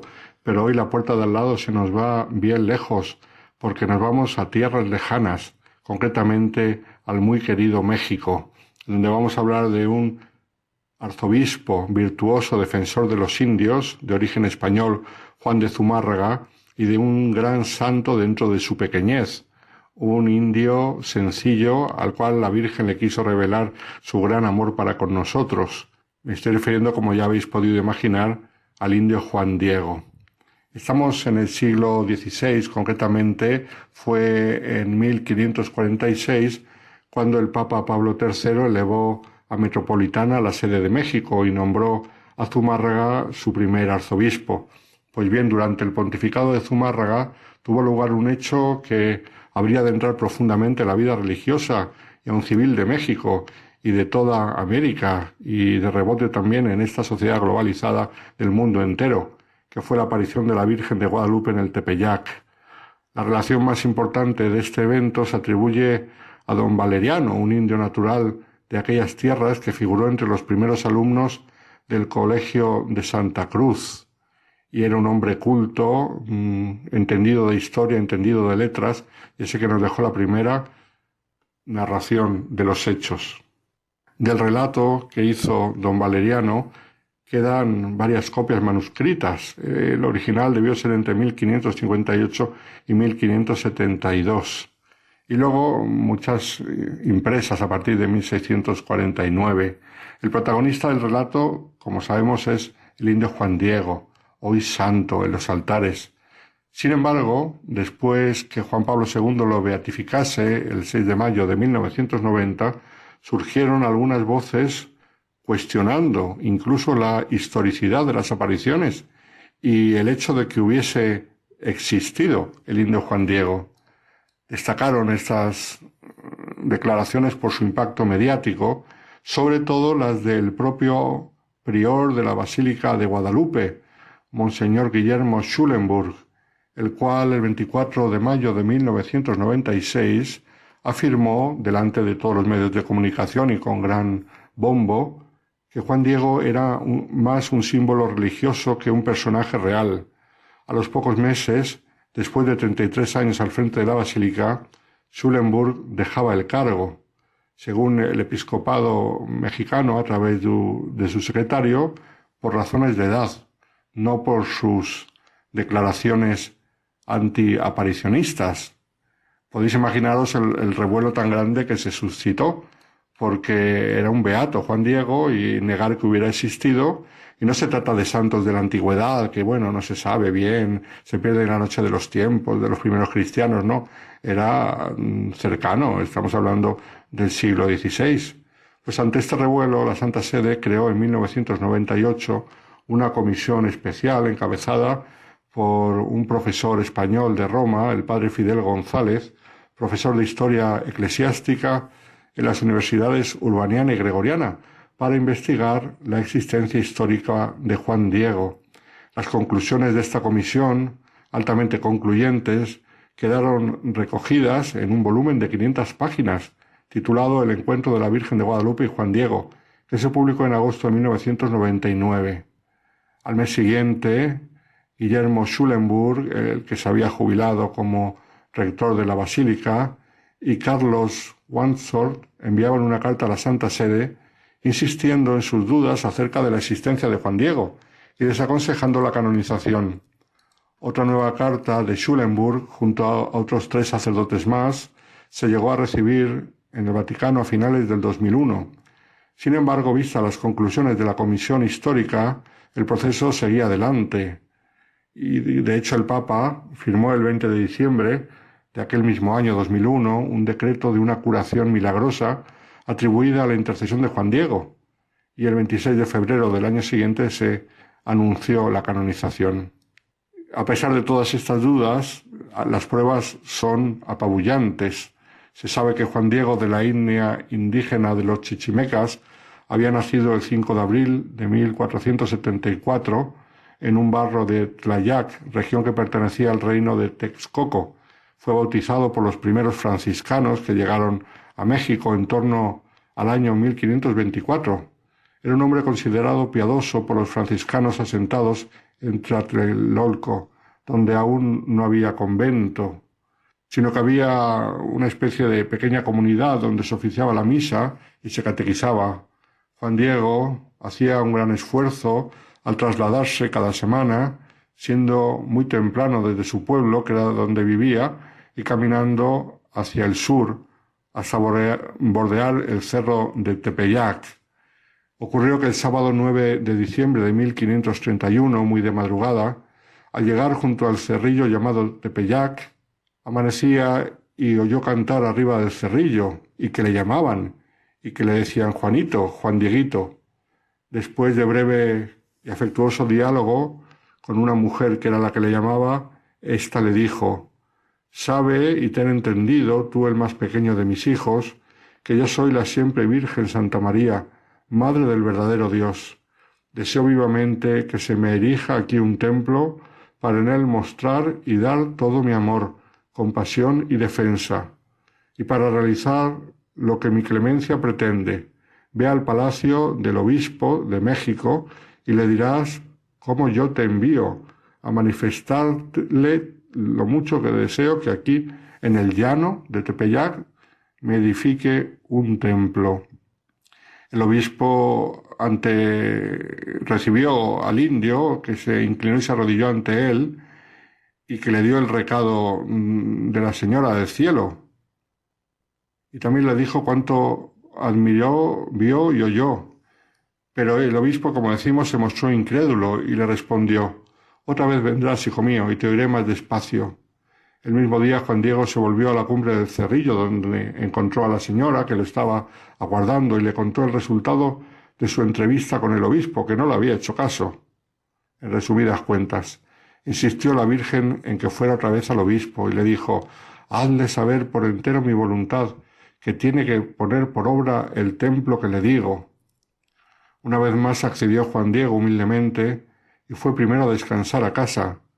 Al día siguiente oyó misa en la misión de los franciscanos y se dirigió a palacio. Una vez más arrodillado ante el obispo se entristeció y en este caso se puso a llorar al exponerle el mandato de la Señora del Cielo. Zumárraga siguió incrédulo y le pidió alguna señal de la aparición, despidiéndole, sin hacerle demasiado caso. La tarde de aquel domingo refirió Juan Diego a la Virgen la respuesta del prelado, y la Virgen le respondió Bien está, hijito mío, volverás aquí mañana para que lleves al obispo electo la señal que te ha pedido. Según cuenta las crónicas, ocurrió que al día siguiente, lunes, Juan Diego no pudo acudir a la cita de la Virgen, porque su tío Juan Bernardino había enfermado de gravedad. El martes, cuando el indio bajaba del cerro, le salió al encuentro la Virgen, así al improviso, y a lo largo del diálogo le dijo No te aflija la enfermedad de tu tío, que no morirá ahora de ella. Estate seguro de que ya sanó. Le mandó después recoger diferentes flores en la cumbre del cerro y traérselas. Cortó Juan Diego algunas rosas y se las llevó. La Virgen las cogió con su mano y otra vez se las echó en el regazo diciéndole esta diversidad de rosas es la prueba y señal que llevarás al electo, y dirás que vea en ella mi voluntad y que él tiene que cumplirla. Por tercera vez fue Juan Diego a casa del señor obispo Zumárraga, y cuando llegó le dijo, traigo la prueba que me pide, monseñor. Y en ese momento desenvolvió su bata blanca en la que llevaba las flores, la famosa tilma que le llaman y que todavía se conserva. Y dice así la narración de los hechos, que así que se esparcieron por el suelo todas las diferentes rosas de Castilla, se dibujó en ella y apareció de repente la preciosa imagen de la siempre Virgen Santa María, Madre de Dios, de la manera que está y se guarda hoy en el templo de Tepeyac, que se nombra Guadalupe. Este fue el prodigio que en la bata o la tilma de Juan Diego apareció la imagen de la Virgen. El obispo la colocó con gran reverencia en su oratorio y Juan Diego permaneció el miércoles en casa del prelado. Volvió a su casa acompañado de otros y encontró a su tío Juan Bernardino que estaba perfectamente curado. La curación se había efectuado en el momento en que la Virgen le dijo, no te preocupes, que tu tío ha sanado. Juan Diego y Juan Bernardino fueron a casa del obispo a informarle de todo y quedaron allí hospedados por algunos días hasta que se erigió el templo de la reina en el Tepeyac, donde la vio Juan Diego. Zumárraga trasladó la imagen a la iglesia mayor para que toda la gente la viese y admirase, Toda la ciudad de México conmovida vino a contemplar y venerar la devota imagen. La manta en que milagrosamente desapareció la imagen era el abrigo de Juan Diego de dos piezas pegadas y cosidas con hilo blando. esa zona mm, de México quedaba entonces bastante lejos de la sede episcopal y, del centro de la ciudad. Hoy en día, como sabemos, es un barrio de la ciudad de México, capital. Un barrio que ha quedado totalmente absorbido, pero entonces no. El indio Juan Diego, además de los datos que nos proporciona el testamento, tenemos otros. Vivía en un paraje llamado Tlayacac y en el siglo XVII todavía se señalaban unos paredones que afirmaban haber pertenecido a la casa del favorecido con las apariciones. Con ocasión del, ocasión del proceso de canonización de Juan Diego, fueron hechas investigaciones acerca de dicha figura histórica en archivos y museos de México, Estados Unidos, España y Roma, y los resultados fueron muy satisfactorios, alejando toda posible duda sobre la vida de este santo varón. La historicidad de Juan Diego se apoya en distintos tipos de fuentes, escritas, orales, arqueológicas, que proceden a su vez de diferentes matrices culturales, eh, fuentes indígenas, otras españolas, otras mestizas. Las fuentes epistolares son casi todas españolas. Hay también textos jurídicos y algún documento administrativo que certifica la pronta existencia de la primitiva ermita de Tepeyac, la que erigió el mismo arzobispo Zumárraga. Fuentes orales son también muy importantes en la tradición de la cultura mexicana. Cuando en 1665 el culto de Nuestra Señora de Guadalupe, con su carácter popular y grandioso, iba en continuo auge, el Cabildo Catedral Metropolitano de México, sede vacante, se resuelve hacer las informaciones sobre el milagro de Tepeyac que se creen necesarias para obtener de la Santa Sede la concesión de oficio y fiestas propios de la Virgen Guadalupana, según se había solicitado ya desde 1663. Fueron examinados sobre el milagro del Tepeyac 21 testigos, escogidos entre los vecinos de los lugares más relacionados con aquel, donde era natural y vecino Juan Diego. Todos ellos sabían de las apariciones desde sus más tiernos años, y varios tenían noticias de personas que no solo habían conocido a Juan Diego, sino que habían oído de su boca el maravilloso relato. ¿Por qué se querían negar las apariciones? Incluso uno de los priores que había estado tantos años en la Basílica de Guadalupe. Pues fijaos, influenciado por todo este movimiento de historia crítica, de poner en duda los hechos antiguos que no tengan suficiente prueba, habían llegado a pensar que los franciscanos, como veían que eh, los mexicanos eran duros de, de corazón y no conseguían convertirse, los franciscanos habrían inventado la historia de las apariciones y la historia de Juan Diego para ayudar a la conversión de la gente de aquellos territorios. Y le habían puesto el nombre de la Virgen que ellos traían desde Extremadura con tanta devoción, la Virgen de Guadalupe. Aquí hay algo de razón, por supuesto. La Virgen en ningún momento dijo que se llamase Nuestra Señora de Guadalupe. Como no tenía nombre, los franciscanos, que muchos eran de Extremadura y que eran los que regentaban el santuario de Nuestra Señora de Guadalupe en Cáceres, le pusieron el nombre de Guadalupe. Por lo tanto, el nombre de la Virgen de Guadalupe de México viene de la Virgen de Guadalupe de Cáceres, en España. Eso sí que es cierto, pero lo que no es cierto es que se inventasen las apariciones para querer evangelizar al pueblo, sino que fue la misma Virgen, Nuestra Señora, la que quiso echar una mano grandísima y fortísima en la evangelización de México apareciéndose a San Juan Diego. A él el Señor se le quiso revelar a través de su Madre Santísima y sin duda supuso un antes y un después en la evangelización de México. Y además influyó en toda Latinoamérica, no en vano, ella ha sido declarada por la Iglesia emperatriz de las Américas. Y hoy en día se la venera en el mundo entero prácticamente Nuestra Señora de Guadalupe, la cual realmente se apareció le pedimos al Señor que nosotros sepamos también acoger con humildad este mensaje hermoso de la presencia de María en nuestra vida para no tener miedo. La señora le dijo a Juan Diego, según la tradición, cuando él no quería ir a ver al obispo, pero ¿no estoy yo aquí que soy tu madre? Y eso le quitó el miedo a Juan Diego. Que la presencia de María en nuestra vida nos quite el miedo sabiendo que siempre está ella con nosotros, ella que es nuestra madre. Muy buenas noches a todos los oyentes de Radio María.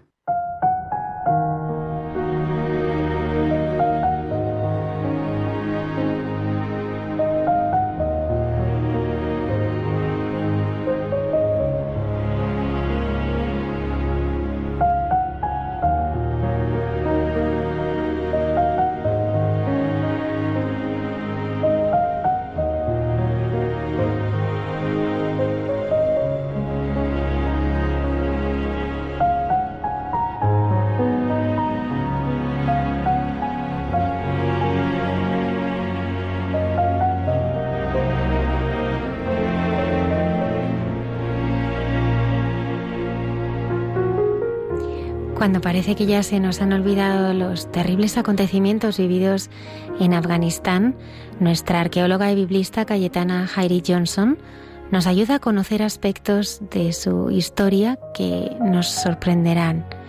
Todo ello en Jesús, en su tierra.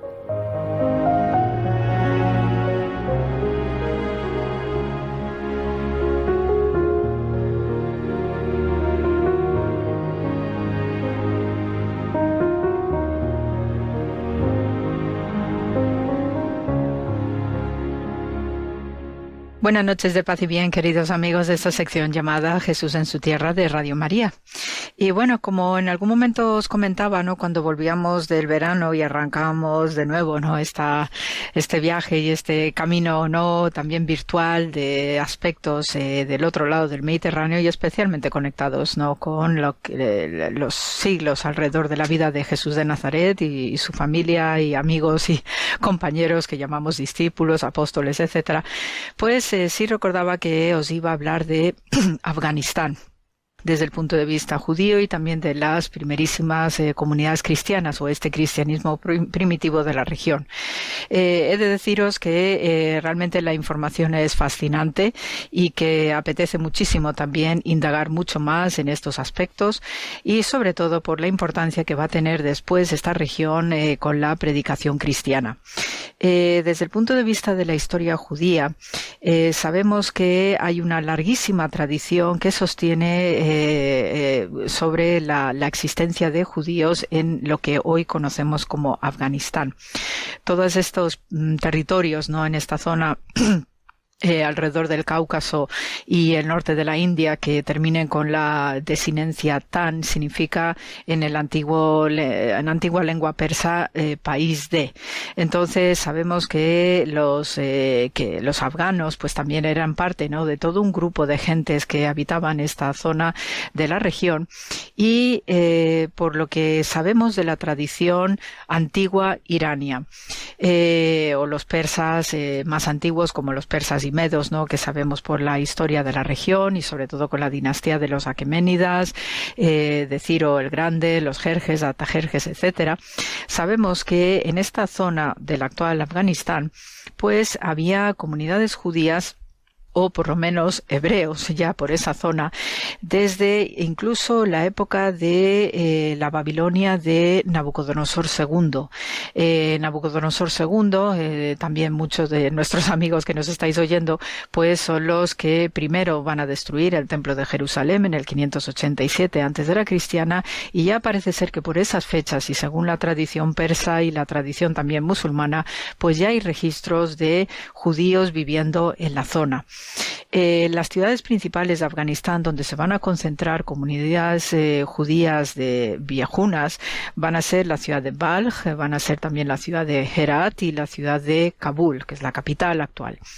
Eh, también conectando con este, este periodo, digamos, babilónico de existencia de judíos en la región de Afganistán, pues hay eh, más historias añadidas que nos conectan con el lugar donde, eh, a donde huyó el profeta Jeremías, eh, y hay que tener en cuenta que Jeremías, pues también sufrió durísimo, ¿no? Lo que, lo que fue la deportación y el exilio de las élites judaítas con Nabucodonosor II, y también sabemos o por lo menos por lo que nos dicen las tradiciones del lugar, que allí fue enterrado el profeta Ezequiel, también otro que fue eh, deportado a Babilonia directamente.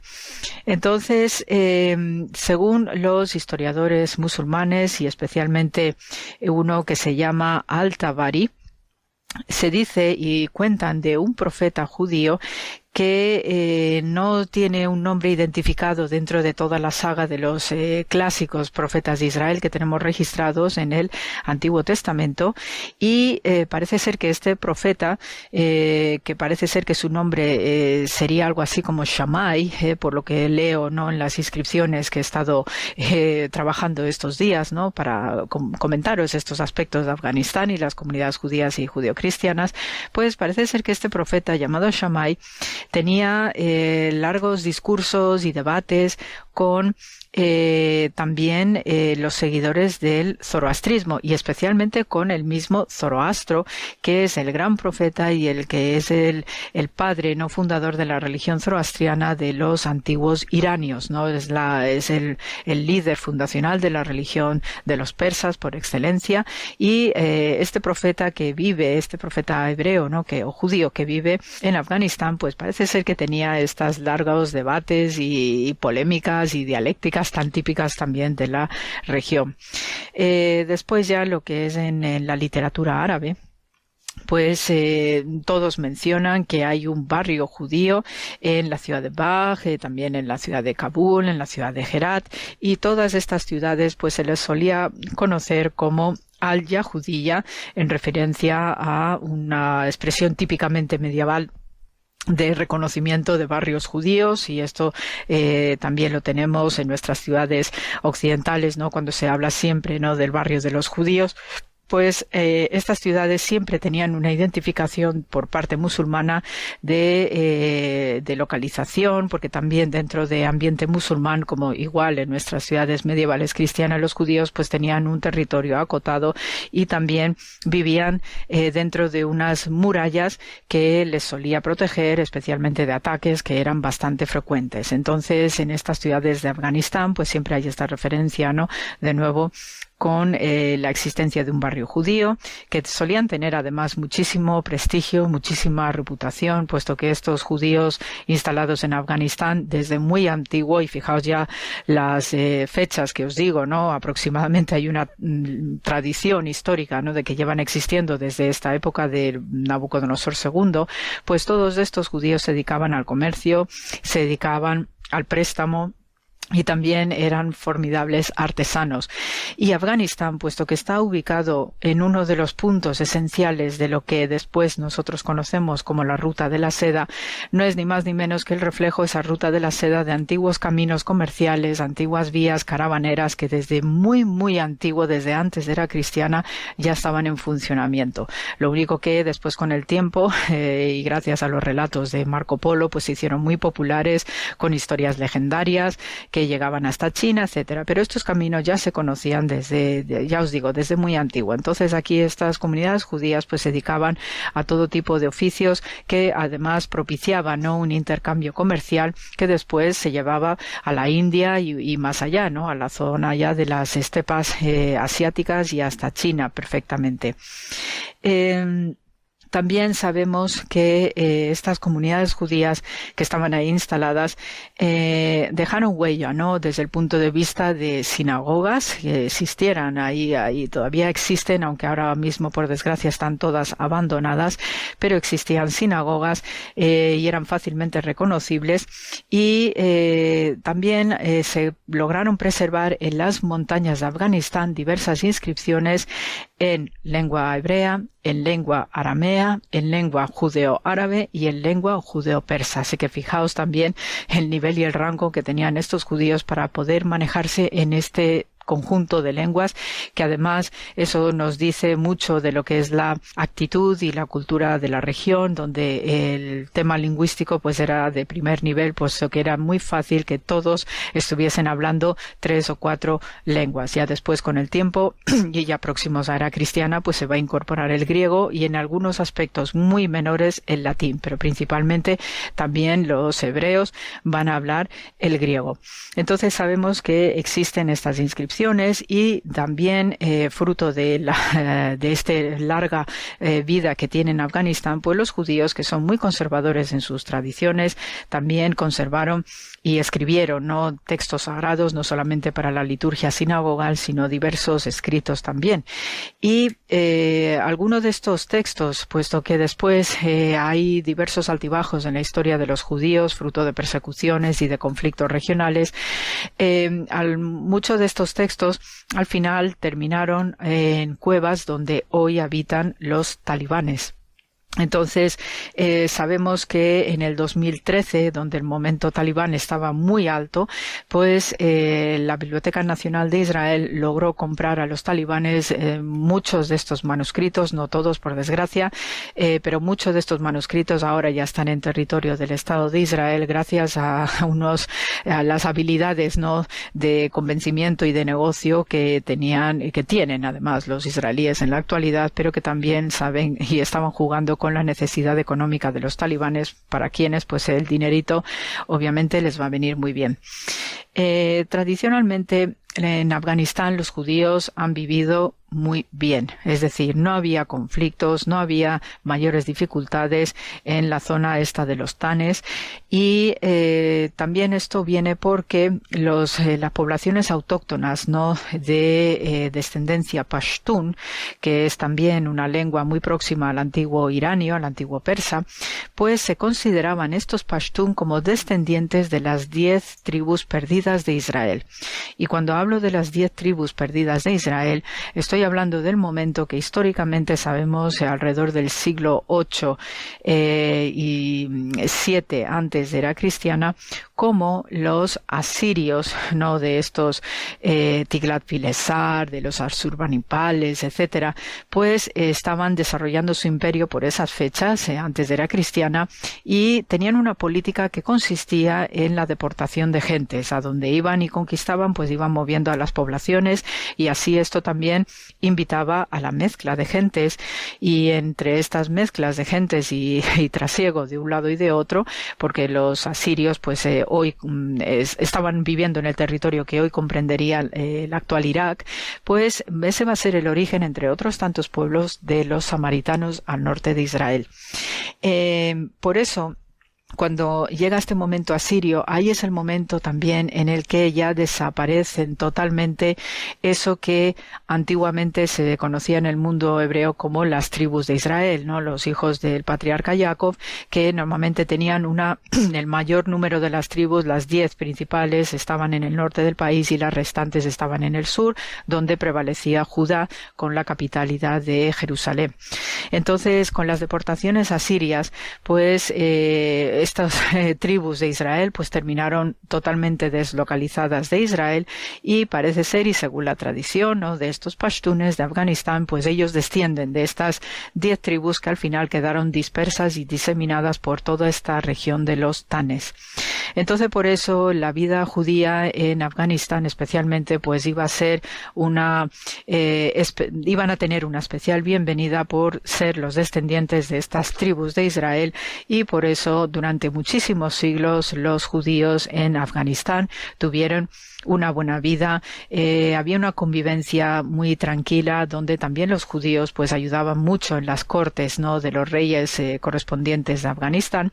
Y eran sumamente valorados. Eh, otra cosa ya es cuando la historia, digamos, contemporánea, pues nos trae malas noticias y sabemos que ya la historia de finales del siglo XIX y comienzos del siglo XX son una secuencia de desastres en la región por eh, como fruto ¿no? de todas las eh, geopolíticas mundiales que se están dando en ese momento y eh, especialmente a partir de la guerra de Crimea de mm, la mitad clavada no la mitad clavada del siglo XIX eso va a sentar las bases para lo que van a ser luego las dos guerras mundiales que tendríamos que sufrir en el siglo XX.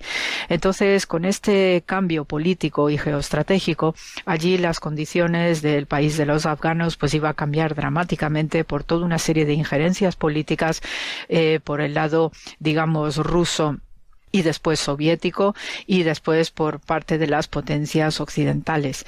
Y entonces en esto también, pues allí los afganos eh, se las vieron y desearon pues para preservar su tradición, su convivencia histórica y la verdad que no fue nada fácil. Por eso allí ya en este momento del siglo XX especialmente los judíos se las vieron y desearon para sobrevivir en Afganistán, puesto que estaba el país muy tensionado con todas estas eh, nuevas formas de política internacional y va a ser especialmente dura la circunstancia del siglo XX eh, con la Segunda Guerra Mundial porque con esta guerra mundial Afganistán se vio forzado a conceder algunos, eh, digamos, eh, regalitos, eh, perdonadme la expresión, con el mundo nazi.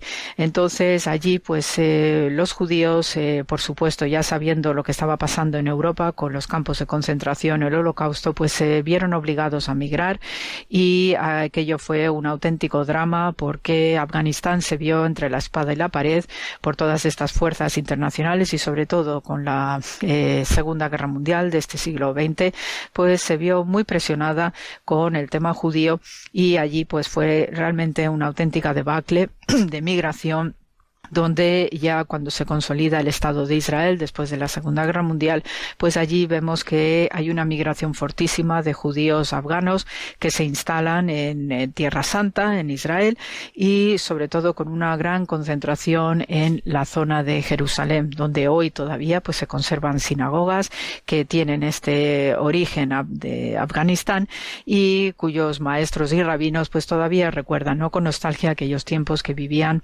en Afganistán Afganistán. Eh, hoy por hoy eh, en Afganistán, pues por desgracia y con el resurgimiento del mundo talibán, ahora en agosto de este año, es una circunstancia dramática. Las sinagogas que tienen estas ciudades principales donde históricamente vivían judíos y había estas juderías formidables, pues eh, están prácticamente abandonadas, están todas muy, muy en estado ruinoso, saqueadas y lo que se sabe que eh, lo que había últimamente eran solamente dos judíos que ya si no han salido del país pues ya eh, poco les queda realmente no dada la circunstancia y cómo está la situación actual. Entonces pues así a grosso modo eh, os cuento, ¿no? ¿Qué es este, cuál es este mundo de los judíos?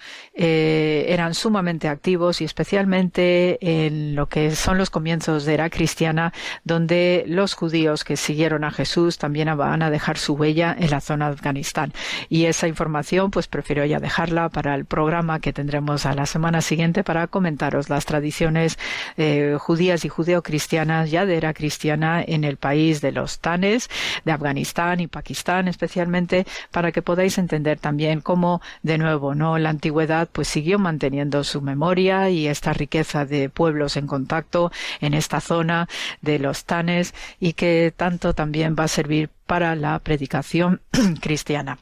Así que de nuevo, pues se os desea muchísimo amor como siempre y también ¿no? con esta preocupación de lo que está sucediendo en Afganistán, que las noticias son duras, son dolorosísimas y sobre todo pues por este, esta pérdida de legados culturales históricos y de tantos miles de años de convivencia y de paz que al final haya saltado todo por los aires y que bueno pues va a quedar un eco de lo que fue todo este ambiente especialmente judío, pero no deja de ser que también servirá para que el futuro pues diga algo más en relación a lo que eran estas comunidades judías y después las cristianas, que esto ya os comentaré a la semana que viene.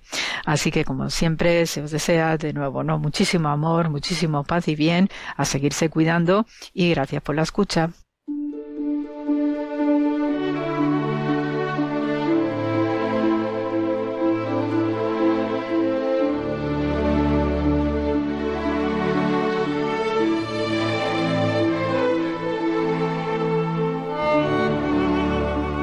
Una y 45 minutos de la madrugada. Continuamos aquí en el programa de Mucha Gente Buena de Radio María. La hermana Carmen Pérez esta noche reflexiona sobre cómo solo nos podemos abrir al misterio de la Inmaculada Concepción desde las medidas de Dios, en entre tú y yo.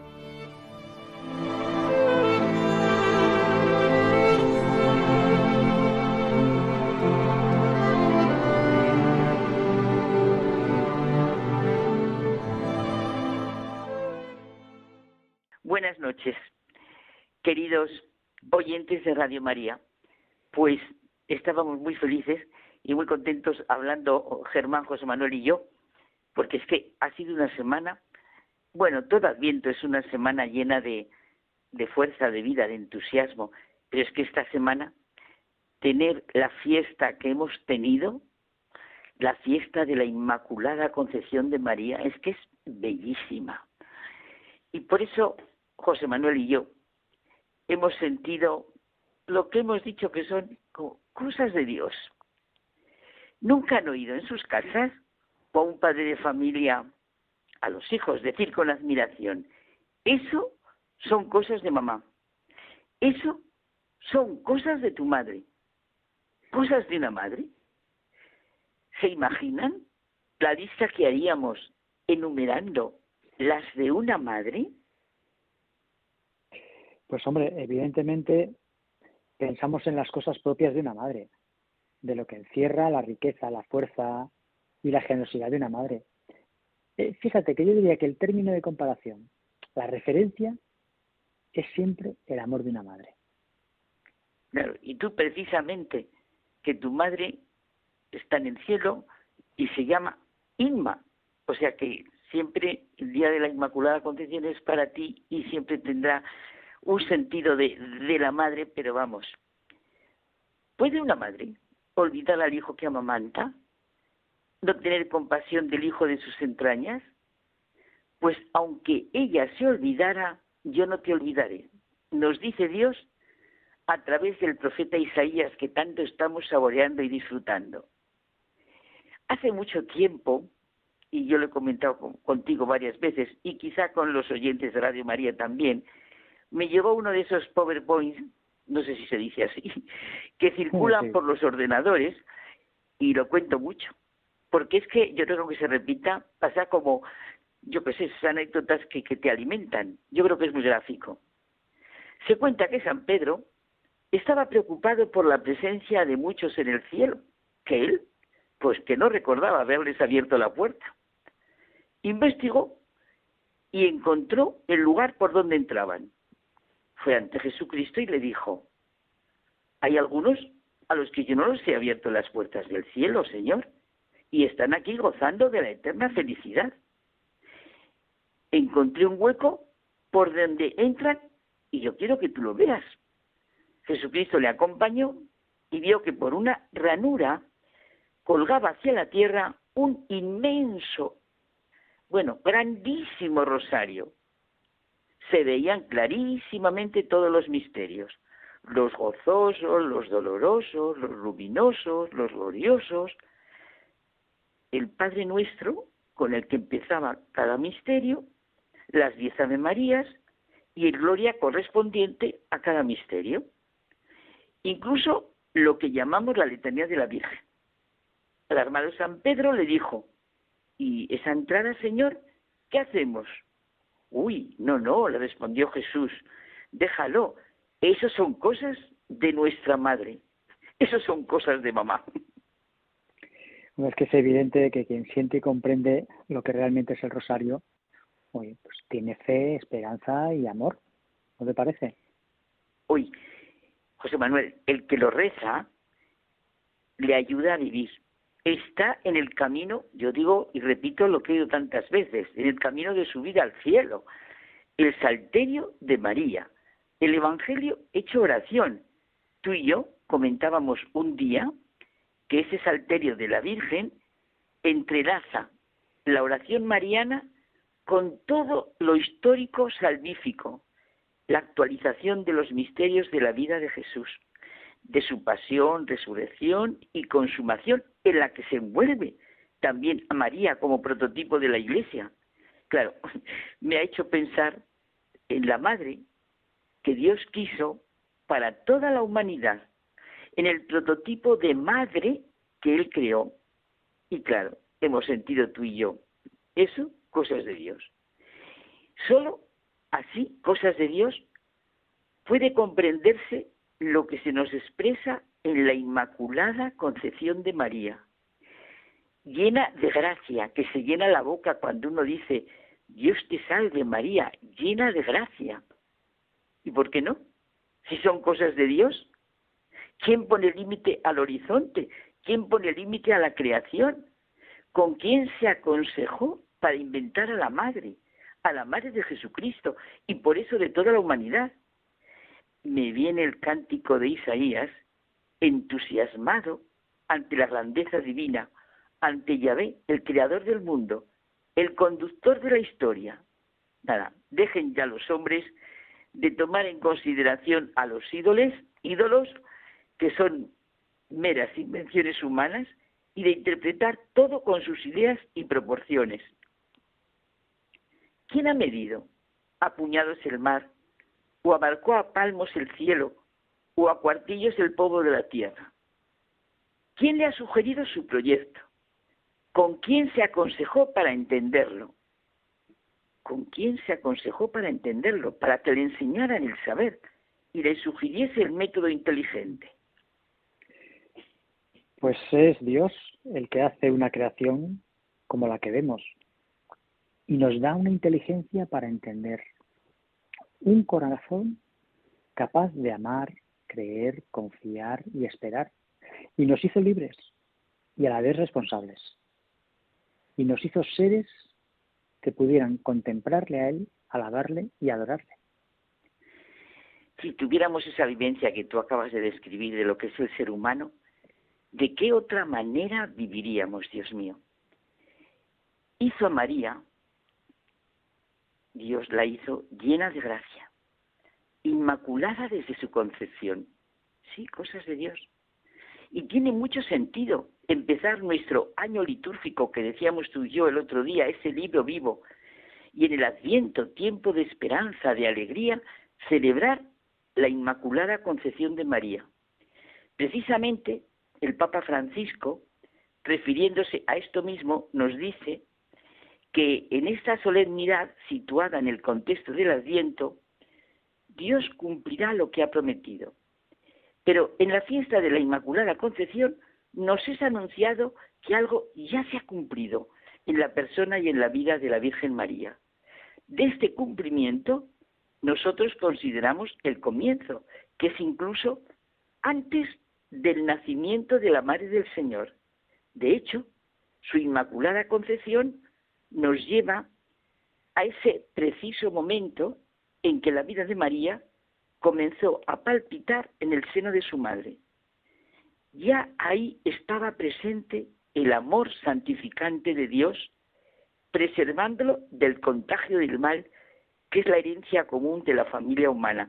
Dios mío, sentir así la vida y a la luz de esto sentir la vida humana se acabaría con todos los abortos, eutanasias, con todo el mal sentido de la vida. es que si nos damos cuenta, María, la llena de gracia, la Inmaculada Concepción, es cosa de Dios. Y solo nos podemos abrir a esta gran realidad desde las medidas de Dios, de su inmensidad en la manera de comunicarse con los seres humanos y de redimirnos, claro la llena de gracia, si se llena la boca. La Iglesia, dice Benedicto XVI, experimenta concretamente lo que es y debe ser al mirar a María. Ella es su espejo, la medida pura de su ser, porque es totalmente a la medida de Cristo y de Dios. Está plenamente habitada por Él. Es que aquí sentimos y vivimos lo que realmente es la gracia. Es inmaculada desde su concepción. El misterio, la grandeza de María, significa precisamente que la palabra de Dios se hizo hombre en la tierra de la madre y así fundido en la tierra de toda la humanidad, pudo regresar de un modo nuevo a Dios. Si nos admiramos de la belleza que crean los pintores, los escultores, los músicos, los literatos, los arquitectos, con la capacidad que tú describías en realidad, que Dios les dio porque los hizo a su imagen y semejanza. Y no nos admiramos de la belleza que Él nos comunica directamente en la Inmaculada Concepción. Dice Chesterton que el arte es la firma del hombre. ¿Y María no es concretamente la firma de Dios? Y fíjate que es que a Dios le conocemos, por una parte, a través de su creación. El misterio de Dios, lo invisible de Dios, desde la creación del mundo, se deja ver a la inteligencia a través de sus obras. Y también le conocemos a través de la historia que Dios ha ido haciendo con los hombres, una historia de salvación. En un determinado momento esa historia cobra todo su sentido y plenitud. La palabra se hace hombre y por eso María queda de manera única incluida en la historia. Desde ahora todas las generaciones me llamarán bienaventurada. El sí de María es el sí al plan de Dios sobre ella y ella, que es la madre, nos enseña a nosotros, sus hijos, el sí que tenemos que pronunciar a Dios, Dios Padre, a Jesucristo y al Espíritu Santo, que es lo que hizo ella. Y es lo que rezamos cotidianamente en el Ángelus.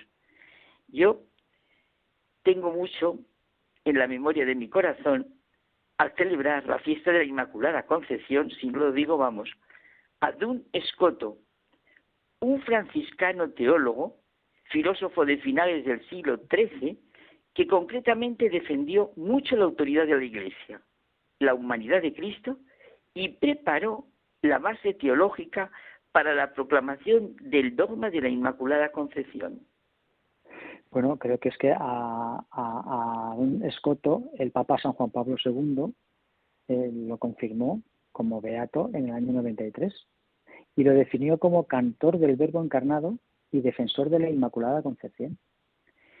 Me encanta que haya recordado eso de San Juan Pablo II porque verdaderamente es maravilloso cómo San Juan Pablo II quería la Virgen, mira, el totus tus. Bueno, y nos quedamos con la verdad simple y al mismo tiempo con una lógica aplastante del razonamiento de Don Escoto, que nos ayuda a entender esta obra de Dios que es la Inmaculada Concepción.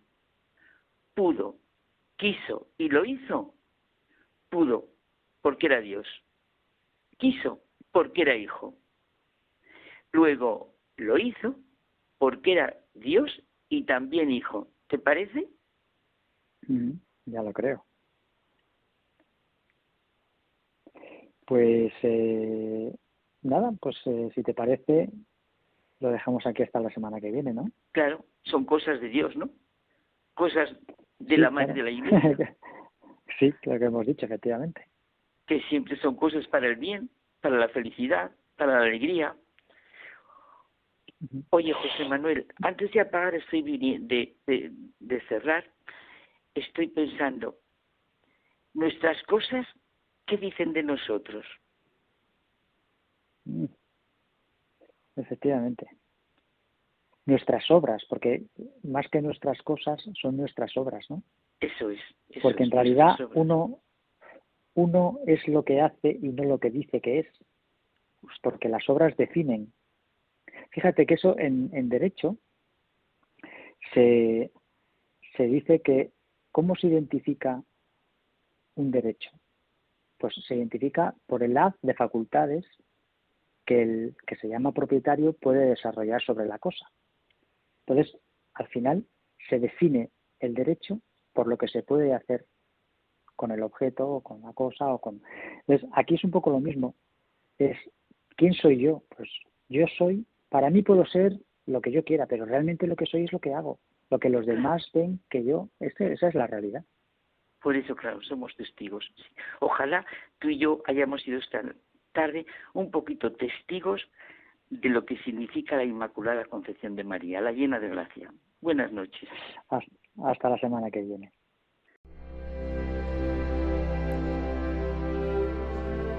Nos despedimos hasta el próximo programa. Muchas gracias por habernos acompañado.